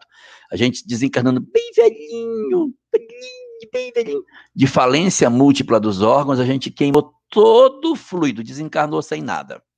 Então, esgotou o fluido. Mas às vezes a gente desencarna antes daquilo que seria a expectativa para a existência. Então a gente acaba desencarnando com um pouquinho de fluido. A gente tem um pouquinho de fluido. O que, que acontece com esse fluido que sobra? Duas situações. Ou os espíritos dispersam esses fluidos, porque ele, a gente tem merecimento para que isso aconteça, ou de outras vezes eles não, eles não retiram esses fluidos por duas razões. Ou porque a gente, eles não conseguem acesso para retirar esse fluido, ou porque é terapêutico manter esse fluido. Eu vou repetir. Duas situações. Primeira delas, um espírito que tem uma, uma, uma, boa conduta, uma boa condição de assistência espiritual, ele desencarnou, você vai lá e dissipa o fluido dele. Pronto. Então, dissipou essas energias. Ou não dissipa. Por que, que eu não dissipo essa energia? Bem, eu não dissipo por duas razões. Primeira, não dá para fazer. A entidade não dá acesso, é um espírito muito perturbado, eu não consigo ter sintonia com ele, é uma entidade, é uma pessoa que tinha uma vida totalmente desequilibrada, então retirar os fluidos dele não consigo fazer porque não há sintonia para uma ação dos espíritos. Isso é ruim, porque no mundo espiritual é, existem algumas entidades que adoram fluido vital evidentemente, não são entidades positivas, são entidades negativas. Por que, que elas querem esse fluido vital? Ele funciona do lado de lá como se fosse uma espécie de droga da, do lado de cá. Então, os espíritos, quando vem alguém que desencarnou e que tem um pouquinho de fluido, ele é um, ele é vampirizado, ele é sugado as energias. Às vezes sugam dos próprios encarnados, retira as energias, por quê? Quando ele puxa essas energias, ele se sente vital de novo, ele se sente físico, ele se sente orgânico, ele se sente, entre aspas, vivo, ele consegue ter mais sensação de que ele está vivo na carne, porque o fluido vital traz para o espírito a sensação de materialidade. Então, algumas entidades que desencarnam com essa substância e que não conseguem ser assistidas, elas acabam sendo vítimas de um processo de exploração do mundo espiritual para tirar o restinho de fluido que sobrou. De outras vezes, os espíritos não retiram e poderiam retirar, mas não retiram para que se, se dê um fenômeno pedagógico, em que o fluido é deixado nessas pessoas para eles terem mais sensação de materialidade e as experiências que eles vão viver sejam de, gravadas de maneira muito mais forte. Só que para que essas entidades não sejam vítimas de, de serem vampirizadas, você tem que pegar esses espíritos e levar para um local seguro, aonde elas vão ficar sob proteção, esperando que esse fluido seja queimado. Esse último caso que eu estou falando são os suicidas. No caso dos suicidas, o fluido que, que restou da existência deles poderia ser retirado. Claro que poderia, os espíritos poderiam ir lá e retirar não fariam se não houvesse condição de acesso, se for um caso de uma pessoa que se suicidou e que é muito perturbada, o que nem sempre acontece. Às vezes são pessoas depressivas, angustiadas, que perderam o sentido da vida porque tiveram um revés muito forte. Não, não são pessoas movidas pela perversidade, pela maldade que é isso que dificulta uma ação de socorro nesse sentido. Então, essas entidades que desencarnam pelo suicídio, os espíritos, olha, ele é suicida, então nós não vamos retirar o fluido dele vamos levá-lo para um local específico aonde ele poderá ficar com esse fluido sendo atendido. Qual é o propósito disso? É porque é muito comum em nós, quando a gente desencarna, ficar relembrando o que fizemos, o que fizemos, o que fizemos, e ficarmos nos martirizando por aquilo que a gente fez. Porque a gente, quando comete um delito, nós sempre temos uma tendência a ficar relembrando o mal que a gente praticou. Então, quando a gente se suicida, a gente fica é, retornando à cena da desencarnação do que a gente fez. E eles deixam o fluido para que as lembranças do fenômeno da morte, como nós a produzimos, fique gravado de maneira muito mais profunda, porque as sensações são muito físicas. Ele pulou do prédio, ele sente muito mais fisicamente tudo o que acontece. Então, isso é terapêutico, isso não é maldade, é terapêutico, sabe por quê? Porque nós temos uma tendência de repetir as nossas faltas. Nós temos a tendência de, numa encarnação seguinte, pisarmos nas mesmas pedras. Então, para que um suicida não cometa o mesmo delito numa encarnação seguinte, o que fazemos? Ah, deixamos as pessoas com o fluido para que grave muito profundamente nela que a morte provocada não é legal. Ele reencarna e quando ele tiver uma prova que ele disser, vou me matar, a sensação de que aquilo é ruim vai estar mais nitidamente gravada nele. Então, o fluido vital fica por um processo terapêutico e não porque seja impossível de tirar. Respondendo, portanto, à sua pergunta, que indaga o que acontece com a energia, o resto de fluido vital dos suicidas, a tendência é que esse fluido permaneça com eles até o esgotamento dos fluidos, quando eles então vão ter um atendimento mais é, especializado, mais personalizado, e até então eles ficam vivendo e revivendo a experiência para gravar profundamente neles que não foi boa política a opção que eles fizeram. Referência doutrinária para o primeiro caso, em que nós temos a situação de um espírito que é, tem os seus frutos dissipados, ver o capítulo 13 do livro Obreiros da Vida Eterna, o desencarne de Dimas. Para aqueles que querem ver uma referência doutrinária para o segundo caso em que o, o fluido não é dissipado, ver o livro Painéis da Obsessão. Se eu não me engano, é o Desencarne de Fernando. Se eu não me engano. É de um senhor de engenho que desencarna e os fluidos vitais dele não, não consegue, o pessoal não consegue retirar por conta da perturbação. E o terceiro, que são esses que ficam nos suicidas, verificar a obra uh, Memórias de um Suicida, aonde essa obra magistral vai apresentar, entre outras coisas fantásticas, esse mecanismo de socorro. Lembrando a todos que às vezes tem uma visão equivocada, que o Vale dos Suicidas não é um local de degredo, não é um local de expulsamento, dos, de expulsão dos, dos suicidas, de abandono deles porque eles não merecem socorro. Ao contrário, é um local cuidado por Maria de Nazaré, em que os seus auxiliares tomam conta do vale e protegem os suicidas, porque eles ficarão cheios de fluido vital e eles não podem ser vítimas dos espíritos que perturbam essas entidades no mundo espiritual. Eles estão, portanto, guardados, protegidos por Maria, até o momento em que eles escoam todo esse fluido, e aí começa, inicia o trabalho particularizado de socorro a cada um deles. Fica aí a sugestão para ler o livro Memórias do Suicida, para poder até compreender isso que o Jorge está falando. E aproveitando o que o Jorge falou sobre o desencarne de Dimas, se você quiser ter uma ideia, além de ler a obra que o, Jorge falou, se você pesquisar aí no Google Desencarne de Dimas, um filme, tem um vídeo curtinho produzido por um pessoal que é muito bacana. O pessoal aqui de Uberlândia mesmo, pessoal da Casa Espírita, Paulo de, Paulo de Tars, eles produziram esse, esse vídeo, dá uma ideia mais ou menos disso que, que, o, que o Jorge fala, de toda a preocupação, a preocupação do momento do velório, né, a, a vigilância em prece, né, né, né Jorge? Até para que a gente entenda isso. É, nesse livro, Obreiros da Vida Eterna, tem uma coisa muito interessante. Quando eles chegam no cemitério, as entidades que estão atrás de fluido vital se acercam do momento do sepultamento e oba, oba, fluido, fluido, fluido. Aí eles vêm chegando para querer ver o restinho que tinha sobrado para eles sugarem o pouquinho que estava no cadáver. Aí quando eles chegam, eles param, aí vêm os, os mentores em volta e dizem: Ah, não vai adiantar, não. Ele é protegido. Aí ficam desapontados.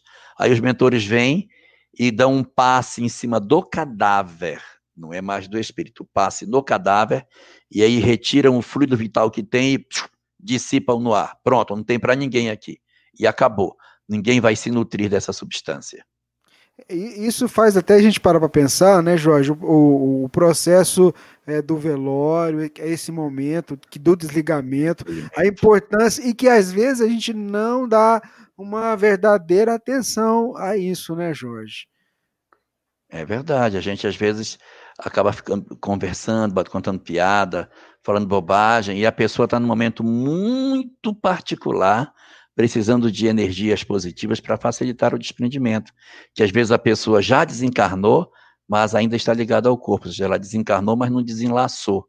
Ainda tem alguma forma de vinculação com o corpo físico, que nem sempre é imediato. Tem vezes que é, tem vezes que demora um pouquinho mais. Demora um pouquinho. Divina, a próxima pergunta. É da Tatiana. Peraí, peraí, peraí. Eu desliguei aqui. Repete de novo, Divina. Vai, pode repetir. Foi eu. Pode falar, Divina. Repete a pergunta. Pensei que era um espírito aqui. É eu que Desligou aqui. até meu computador. Tatiana Chiara. No caso, os nossos mentores nos avisa a hora do nosso desencarne? Digo porque três meses antes do desencarne do meu companheiro, sonhei com o pai dele também desencarnado. Nem sempre a gente tem essa bênção. Se for um como eu, que não ouço, não vejo, não arrepio, não tenho nenhuma mediunidade ostensiva, nem os meus sonhos são, são sonhos aproveitáveis, vai ser difícil me trazer alguma mensagem nesse sentido. Mas tem uma sensibilidade incrível e que sentem as coisas, não precisa ser espírita, mas trazem uma intuição. As mulheres, né, têm uma tendência grande de ter essa intuição, as mães, com relação aos seus filhos. Então, as intuições é, são instrumentos muito poderosos para sinalizar isso para nós. Então, existem muitas pessoas que têm essa informação. Tem muitas pessoas que dizem, olha, tem umas pessoas que têm informação vaga, assim, eu não sei o que vai acontecer, mas vai acontecer alguma coisa, alguém na família vai desencarnar, mas eu não sei quem é, mas eu estou sentindo que vai acontecer. Mas tem gente que não sente nada, tem gente que não percebe nada. Depende muito de cada um. Agora, há muitas pessoas, muitas, que recebem informações diferenciadas sobre essa questão da, da desencarnação sua ou de parentes através dos canais que a mediunidade possui. Sim, isso é bastante comum, mas não pode ser usado como regra geral. Ô, meu amigo Jorge, vou ler um recadinho que está aqui. O Lázaro Mateus, ouvir o Elahá me trouxe a recordação da fase mais produtiva da minha vida no movimento espírita. Em 1987, andamos pelo estado de Rondônia conclamando os companheiros à evangelização infantil. É o Lazinho. que legal, né? Gente, o Lázaro. Ah, que pede para ele deixar o e-mail. Lázaro, meu querido, deixa seu e-mail. Falo Manda... sempre com sua irmã, a Juliana, lá em Porto Velho. Ai, que maravilha, cara, que bom, que legal te ouvir. Ó, que gente, o, o Elahá depois ele vê todos os comentários, entendeu? Então vocês deixam os comentários lá, lá que ele depois do Pinga Fogo, ele vai lá, olha, ele responde os comentários, né, lá? Vamos lá para mais uma pergunta, Elahá. A, a nossa ouvinte, ela está perguntando o seguinte. Semana passada entramos no assunto na área da ciência da natureza. Gostaria de saber se a pulsação do tempo formulada por Einstein tem relação com a diferença da contagem de tempo do plano espiritual e a Terra. No plano espiritual, o tempo passa mais rápido porque a vibração é maior. Isso se dá por causa da diferença entre os cosmos? É possível falar isso, Elahá? Que pergunta boa que ela trouxe. É. A questão do tempo de, de Einstein é devido à contração de Lorentz. É um pensamento da física moderna que se baseia na ideia de que a máxima velocidade que existe é a velocidade da luz. E aí tem um experimento que é feito por Lorentz para provar que como a velocidade máxima é a da luz, quando você se desloca numa velocidade muito próxima da da luz, o tempo começa a ficar mais lento. E aí a, a, a vida começa a passar mais devagar. E aí, em função disso, em função dessas velocidades distintas, o tempo não seria o mesmo para todas as pessoas. Né? Isso é um conceito teórico, não, não tivemos ainda ninguém que conseguisse viajar a essa velocidade tão elevada para poder depois saber que o irmão gêmeo dele, que ficou na Terra, ficou mais velho, ele ficou mais jovem. Não, não temos essa, esse experimento na prática, mas a física, teoricamente, sinaliza que realmente pode acontecer isso, né? que é o que fundamenta toda a física moderna, a ideia da contração do tempo. Agora, é, o, a questão do tempo no mundo espiritual não se deve exatamente por esse fenômeno físico. A diferença de tempo do mundo espiritual se deve ao fato de que o tempo no mundo espiritual é um tempo psicológico. Ele não é um tempo cronológico. Quando os espíritos dizem vai se dar a transição planetária, é porque ela vai se dar. Aí você pergunta, quando? Ele vai dizer, no final dos tempos. Aí, quando vai ser o final? Ah, pois é. Porque isso depende do livre-arbítrio, depende da, do envolvimento dos homens. Então, há condições imponderáveis aí dentro que dizem respeito à, à conduta das criaturas que podem encurtar ou podem é, a, a retardar um determinado fenômeno. Mas que vai acontecer a transição? Vai. Se nós ajudarmos, ela vai acontecer mais cedo. Se a gente não ajudar, vai demorar mais, a gente vai ter que se retirar do planeta, atrapalhando, e ela vai seguir seu curso. Então, esses tempos do mundo espiritual, eles não são tempos fechados, tempos marcados de relógio, e esse fenômeno de diferença nossa para o mundo espiritual não tem a ver com, com essas questões.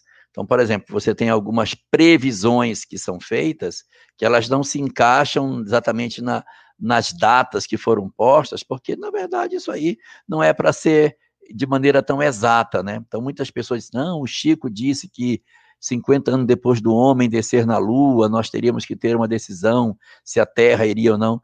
Esses 50 anos que ele fala não é 50 anos de relógio, é numa faixa de tempo de aproximadamente meio século. Se a humanidade não se modificar, ela vai precisar de outras experiências, né? Então nós nos modificamos em algumas coisas, em outras não. Tanto é prova que a mesma fome que existia no passado continua existindo hoje as guerras do passado continuam existindo hoje. Desrespeito ao meio ambiente tinha no passado, continua tendo hoje. Só que não na mesma intensidade. Continua tendo fome? Sim, mas se você for perceber, houve um movimento no planeta nos últimos 50 anos em que o percentual de pessoas que passa fome é menor, mas ainda tem muita gente passando fome. Já dava para ter exterminado. Tem guerra no planeta hoje? Tem, mas menor do que era no passado. Existe desrespeito ao meio ambiente? Tem, mas diferente do que era há 50 anos atrás. Então, há um movimento, a não na velocidade que o mundo espiritual, espiritual é, pretendia que nós tivéssemos, mas existe alguma coisa. Mas, a, ah, respondendo mais especificamente à pergunta feita, a contração de Lorentz, a leitura do, da alteração do tempo proposto, proposta por Einstein, ela tem a ver com o nosso mundo físico, e mais especificamente no universo das subpartículas, que é onde essa física não newtoniana, essa física mais moderna, essa física que o pessoal gosta de chamar de física quântica, né, essa física voltada para o microcosmos, aí é que ela se manifesta de maneira mais efetiva, analisando o comportamento de elétrons, de fótons, aí você vê de maneira mais efetiva a física moderna funcionando. Agora, as circunstâncias do mundo espiritual são por conta do livre-arbítrio do homem que fazem o tempo ser algo mais elástico, não em função dos fenômenos da física moderna, mas pela imponderabilidade do livre-arbítrio do ser humano. Vamos lá, Divina, faz a próxima pergunta que o relógio não para, o tempo não para, como diria a música. Então, antes da pergunta, só mandar um abraço aí para a Mara Zanon. Ela diz o seguinte, ó, fala para Divina e para o Rubens que vejo eles como exemplo de casamento dentro da doutrina. Olha a responsabilidade, hein, Rubens? E o Elahá é um verdadeiro dicionário ambulante. Coitado. Humano, desculpa. Você tá vendo, né? Responsabilidade, hein? Aproveitar e mandar ah. um abraço para a Cleusa Sedano. Hoje foi minha primeira participação no Pinga Fogo. Estou adorando. que bom. Ó, o pessoal fala que a minha memória é boa. Vocês têm que perguntar para a Samia se a minha memória é boa. Eu esqueço tudo. Eu tenho três carteiras de motorista, porque toda hora eu perco, tem horas que eu estou sem nenhuma. Aí depois eu acho um, eu perco. Eu perco tudo, eu perco documento, eu perco papel, eu perco horário, eu, eu esqueço de tudo. Fazer uma coisa, quando eu volto eu não fiz. O que era para fazer eu não fiz. Gente, a minha memória é péssima. Ela é que é toda certinha, assim, faz tudo certinho. Mas eu, para lembrar das coisas, meu Deus do céu. Faço... Já pensou se, se lembrasse? É, é. Já pensou? Se você lembrasse, então, é que você iria ser um, um fenômeno. Olha só, a Miriam Fernandes, como diferenciar ideia fixa gerada por um processo obsessivo de uma intuição? Legal essa pergunta. A intuição, ela, ela é, como bem define Kardec no livro dos médiuns, que está fazendo 160 anos esse mês, é, o livro dos médiuns define intuição e inspiração como coisas distintas. O que, que é uma intuição? É uma inspiração leve. O que, que é uma inspiração? É uma intuição forte. Então, quando você tem uma sugestão sutil, é uma intuição. A inspiração, ela toma você mais profundamente. Você se sente mais tomado. Eu me senti inspirado a fazer aquilo. Então, Kardec diz: a inspiração, ela toma o indivíduo de maneira mais efetiva, enquanto a intuição é, a, é o sopro de uma ideia, sem que ela seja assim tão intensa dentro de nós. A intuição, portanto, dentro dessa definição que Kardec coloca, é a forma mais branda da manifestação do mundo dos espíritos sobre nós. É aquele sopro de ideia que nos vem, que nos dá um lampejo, que pode ser positivo, mas pode ser negativo. Eu posso ter um espírito superior sugerindo alguma ideia, mas eu posso ter um espírito inferior também sugerindo uma ideia. Mas a intuição é isso, é esse soprinho de ideia que acende na nossa mente. Agora, a obsessão, ela é definida como a ação pertinaz de um mau espírito sobre o outro. Essa é a definição de Manuel Filomeno na obra Painéis da Obsessão. O que é obsessão? É a ação pertinaz de um mau espírito sobre outro. Outro que? Outro mau espírito, porque se ele fosse bom espírito, ele não sofria essa influência. Então, é a ação pertinaz de um mau espírito sobre outro. O que é uma ação pertinaz? É uma ação que é contínua. Ele encontrou um acesso e ele se conectou na sua vítima e ele se enraizou no pensamento. É diferente de uma intuição, que uma intuição é apenas uma ocorrência, um evento. Ele é apenas um sopro. No processo obsessivo, efetivamente, nós estamos com um acoplamento na nossa mente, de tal sorte que as duas mentes convivem no mesmo espaço. A gente pensa junto com o espírito, a gente já não pensa mais sozinho. Então, quando a gente está sobre um processo obsessivo, a gente percebe que o pensamento do mal ele não abandona a nossa cabeça. Ele fica o tempo todo nos visitando, revisitando, revisitando, revisitando. Que você, meu Deus, eu não aguento mais. É o tempo todo você fica voltando aquela mesma ideia, mesma ideia. Então, é um sinal de que você está sofrendo um assédio pertinaz. A ação pertinaz de um mau espírito sobre o outro é o que se conceitua como obsessão. E já a intuição não tem esse nível de enraizamento do espírito em nós, mas uma sugestão que pode, se a gente acolher, aprofundar essa cumplicidade, esse processo de consórcio entre as duas mentes e, num futuro, uma intuição acolhida pelo seu autor pode aprofundar o vínculo e amanhã ela pode se tornar, sim, um processo obsessivo. Bom, Jorge, nós, eu queria dizer ao Paulo, Paulo, eu não consegui baixar o vídeo aqui porque eu tô com, com o WhatsApp ligado no computador e se eu baixar aqui, toca e aí sai na live aqui. Mas a gente vai ter isso aqui sábado que vem, dia 30, às 15 horas. Judaísmo e Espiritismo, com Elahá, com Álvaro Moderrai e o Severino Celestino, professor Severino Celestino, promoção do SEAC de Conchal, e a gente vai estar junto também apoiando e transmitindo esse evento. Fica o convite para todo mundo, ó, sábado, dia 30 de janeiro, às 15 horas, imperdível. Um abração para o Paulo. Vamos lá para mais uma pergunta, é a última pergunta de hoje, viu, meu amigo Jorge? Porque, como diz você, o tempo não para, né? Vamos lá.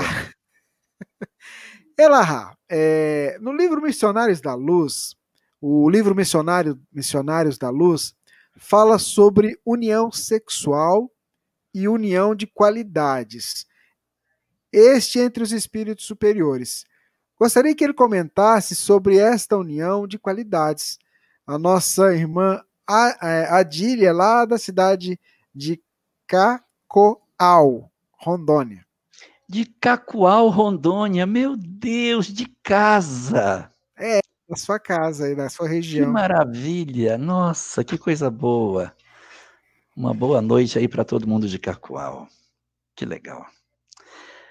Um, existem várias obras de André Luiz que atravessam esse tema sobre a sexualidade. Um deles é esse livro, O Missionário da Luz. Vamos encontrar depois uma obra mais aprofundada sobre essa questão, sexo e destino, que vai mergulhar nesse assunto de maneira mais efetiva.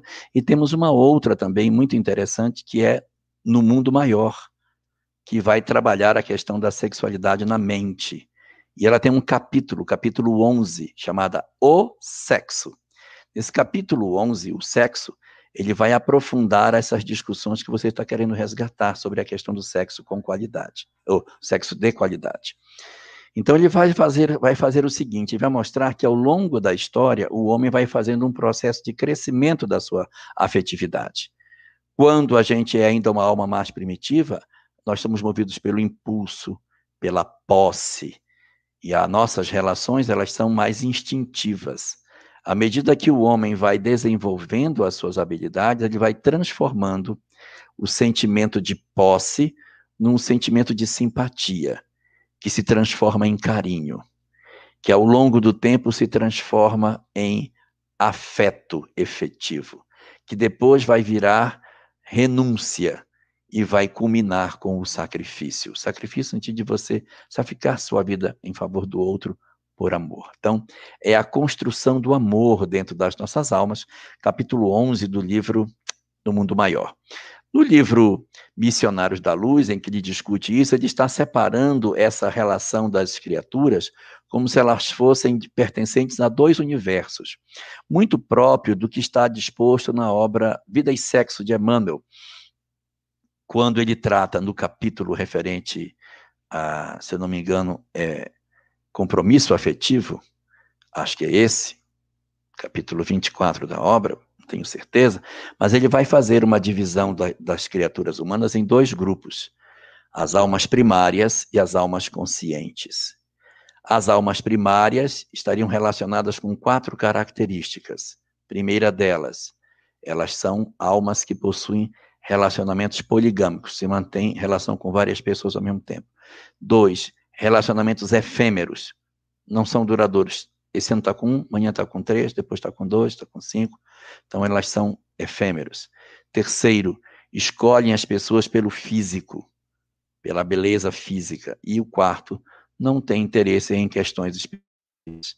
Essa é a característica das almas primárias. E no reverso da medalha, as almas conscientes que têm, conscientes que têm exatamente o oposto. Monogâmicos, relações duradouras, escolhe as pessoas pelo caráter e tem busca das questões espirituais. Que seria mais ou menos essa mesma divisão que André Luiz faz, daquela afetividade mais física e o de uma afetividade mais voltada para o emocional. A tendência no processo evolutivo é que a gente vá migrando do universo das almas primárias na direção das almas conscientes abandonando progressivamente essas quatro características e ganhando as outras.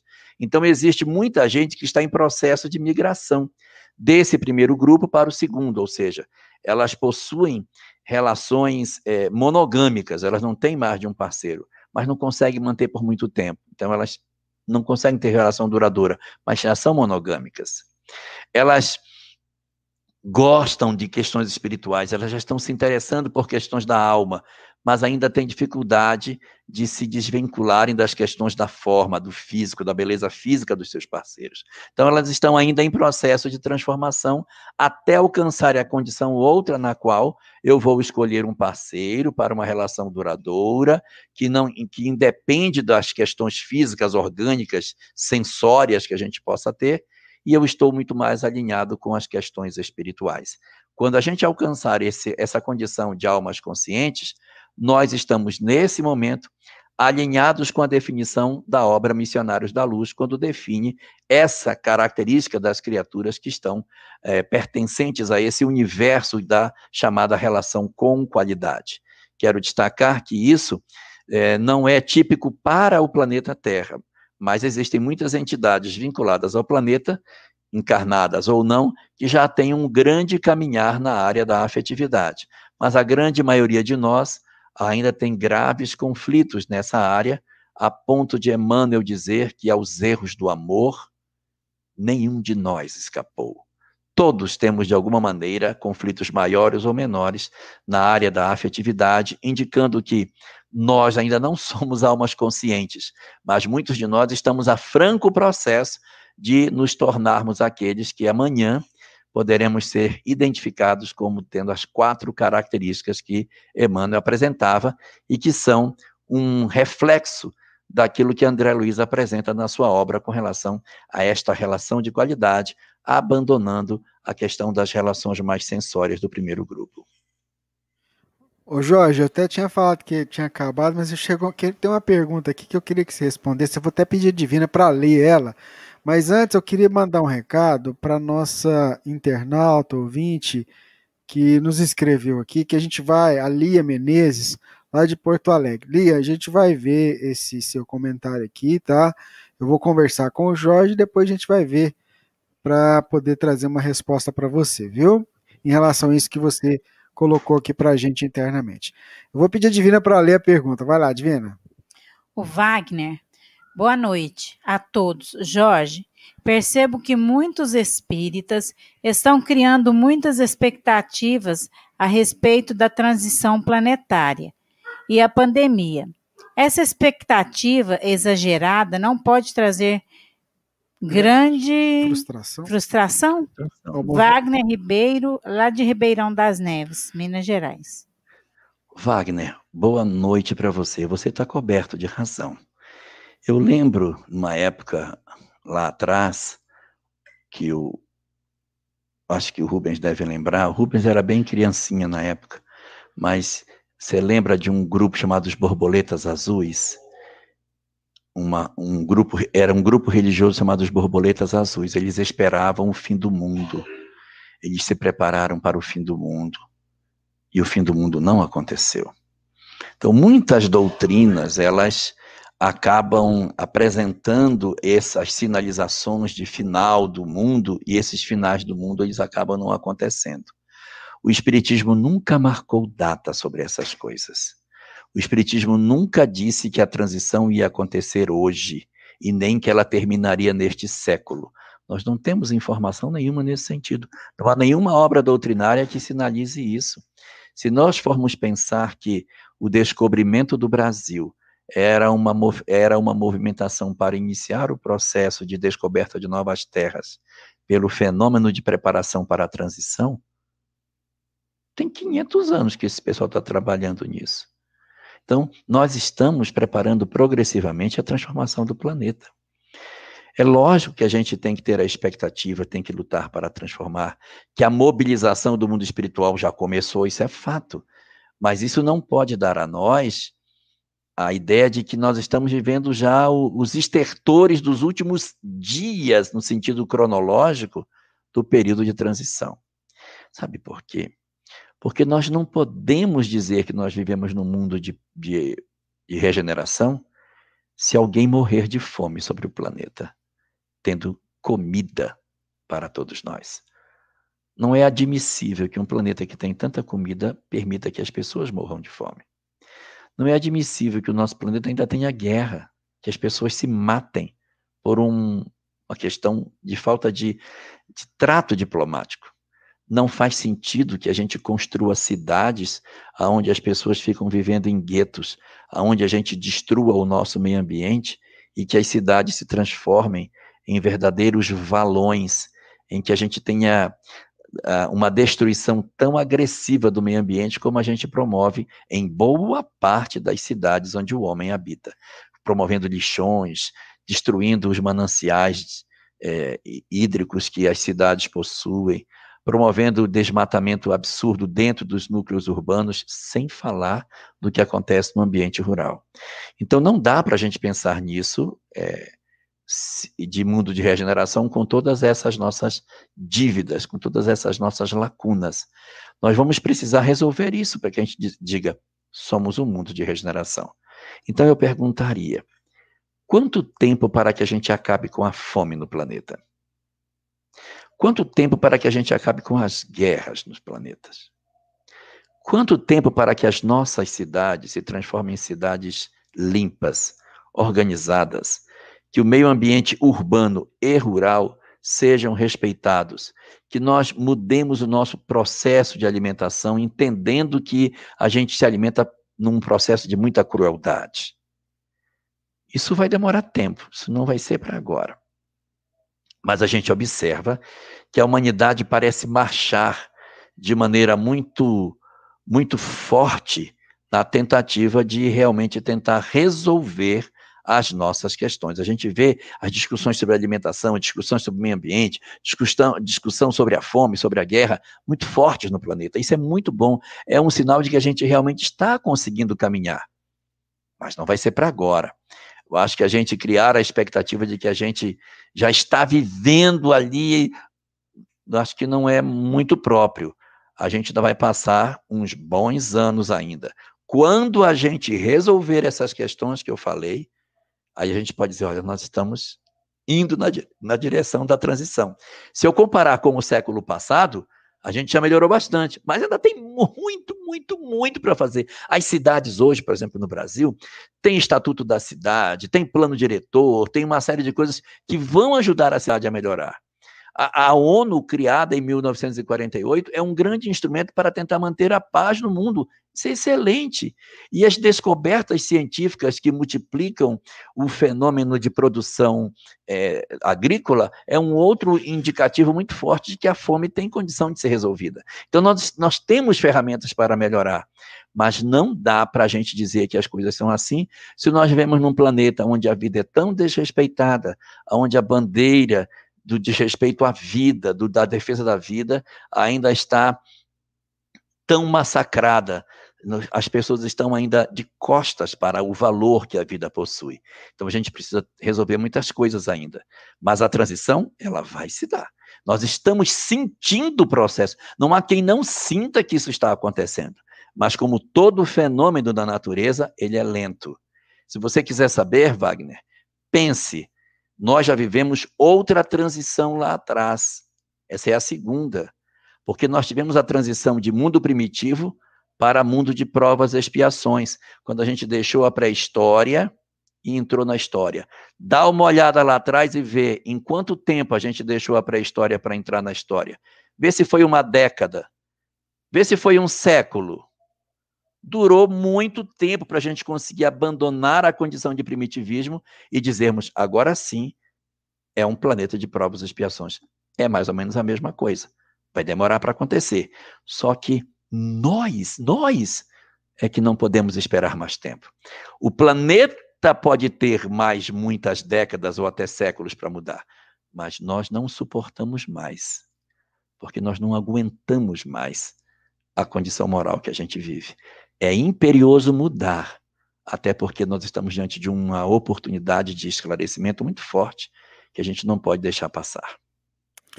Muito bem, mais uma vez, nossa gratidão a você, Jorge, aos nossos internautas espalhados pelo mundo, é, nessa edição de número 40 do nosso programa Pinga Fogo. A gente vai preparar para fazer a prece. Queria convidar você que está aí do outro lado para que pudesse é, se preparar para esse momento. Eu sei que nós temos tido grandes desafios nessa caminhada evolutiva nossa, mas é aquilo que a gente sempre tem enfatizado, nunca nós tivemos tanta chance, tanta oportunidade de fazer o bem e tanto amparo da espiritualidade. Eu até conversava com a Divina hoje, nós temos uma facilidade muito em nos focarmos nas coisas negativas. Se acontece mil coisas boas conosco, a gente fixa nas duas coisas ruins, nas três coisas ruins. É preciso a gente mudar o foco. Por que, que a gente fala tanto de coisa ruim e esquece de falar de tanta coisa boa, não é? Então, às vezes você está com aquele ente querido que está passando por um problema, por uma dor, mentalize ele lá, porque eu tenho certeza que a espiritualidade vai, vai utilizar esse instrumento nosso do pensamento e levar assistência para esse irmão. Jorge, é com você. Vamos orar?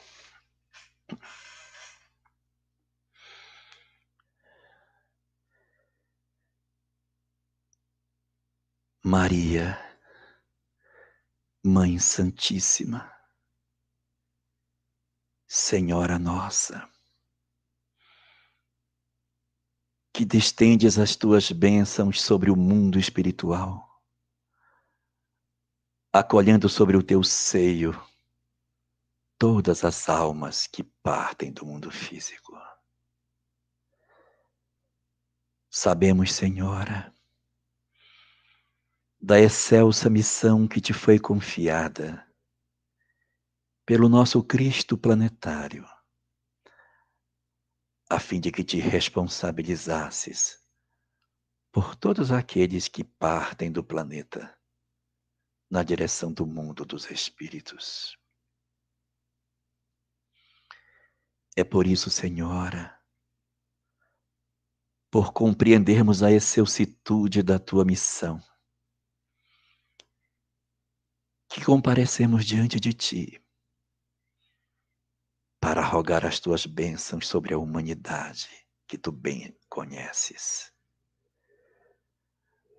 Para que o teu amor, derramado por sobre todas as criaturas, facilite o processo de acolhimento de todas as almas que nesse momento se mobilizam no mundo espiritual para o socorro de todos nós.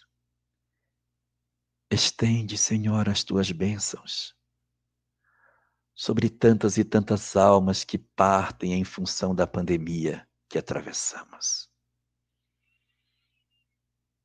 Que o teu amor alcance a todos os lares que soluçam, indagando pela ausência dos seus familiares, questionando a justiça de Deus, por desconhecerem a excelsitude da imortalidade. Rogamos-te assim, que tu não te canses de nos cuidar e de estenderes as tuas bênçãos sobre as regiões do mundo espiritual a ti confiadas mais diretamente, para o socorro daqueles a quem chamamos de suicidas, mas que tu os chamas de filhos queridos do teu coração.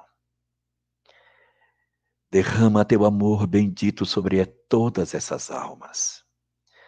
Assiste-as, Senhora, para que possam reconstruir suas histórias, serzir seus corações rasgados e se colocarem novamente de pé diante da vida de fenômeno de evolução ao qual todos, sem exceção, estamos submetidos.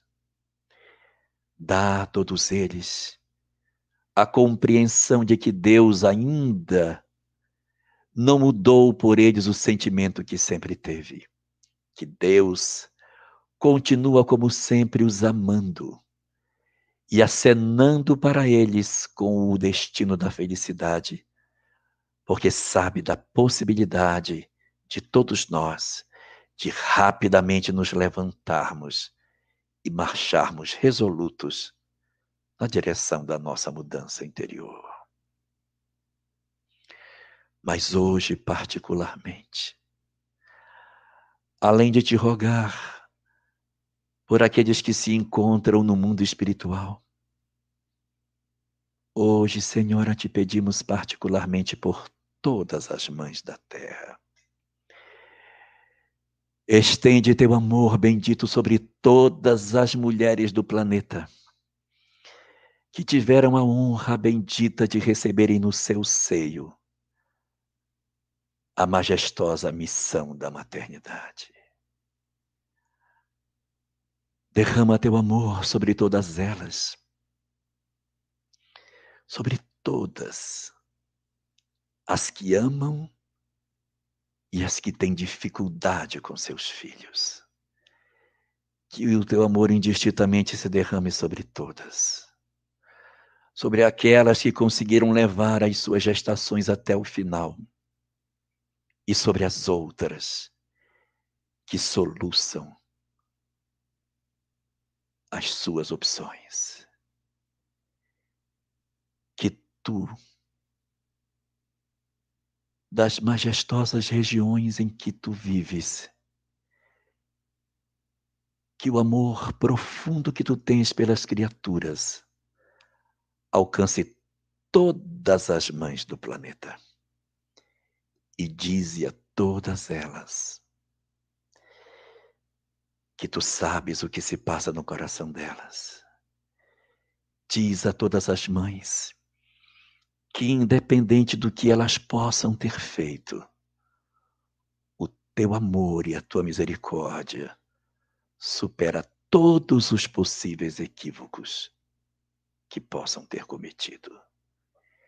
E por fim te pedimos que tu agasalhes no teu seio aquelas que perderam os seus filhos, aquelas que enfrentam a experiência de terem os seus lares visitados pelo anjo da morte, que retirou seus filhos dos seus braços. Conta-lhes a elas que tu também perdestes o teu. Conta a elas que tu também viste o teu filho tão amado descer do madeiro sem vida. Conta-lhes das dores que tu tiveste ao perceber que o teu Jesus, teu filho bom, havia aparentemente sendo sido vencido pelo mal. Mas sussurra-lhes, Senhora, nos seus ouvidos, que os nossos filhos vivem, que aqueles que ficaram conosco por um tempo na condição de filhos são, na verdade, almas imortais. Porque assim como o teu Jesus reapareceu no domingo para contar que a morte não existe e que a vida vive para sempre, os nossos filhos também nos aguardam, porque a morte nunca separará os corações que se amam. Pedimos-te assim as tuas bênçãos infinitas, para que o teu amor se derrame por sobre toda a humanidade e que tu nos ajudes, Senhora, a guardar os nossos corações sob a tua bênção e a paz de nosso Senhor, não somente hoje, mas por todos os dias das nossas vidas. Muito bem, Jorge ouvintes, internautas que estão espalhados pelo mundo, que estiveram com a gente aqui no YouTube, no Facebook, estiveram com a gente junto com os parceiros, FEB TV, Rai TV, TV7, TV Cercal, Web Rádio Amigo Espiritual, Portal da Luz, Espiritismo.net.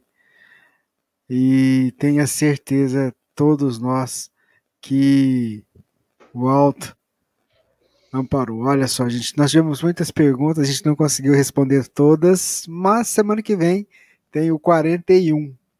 E aí, vamos tentar de novo, né, Jorge? Divina? Se Deus permitir. Se Deus permitir. Então, Divina. Foi muito bom, foi muito bom participar, ajudar.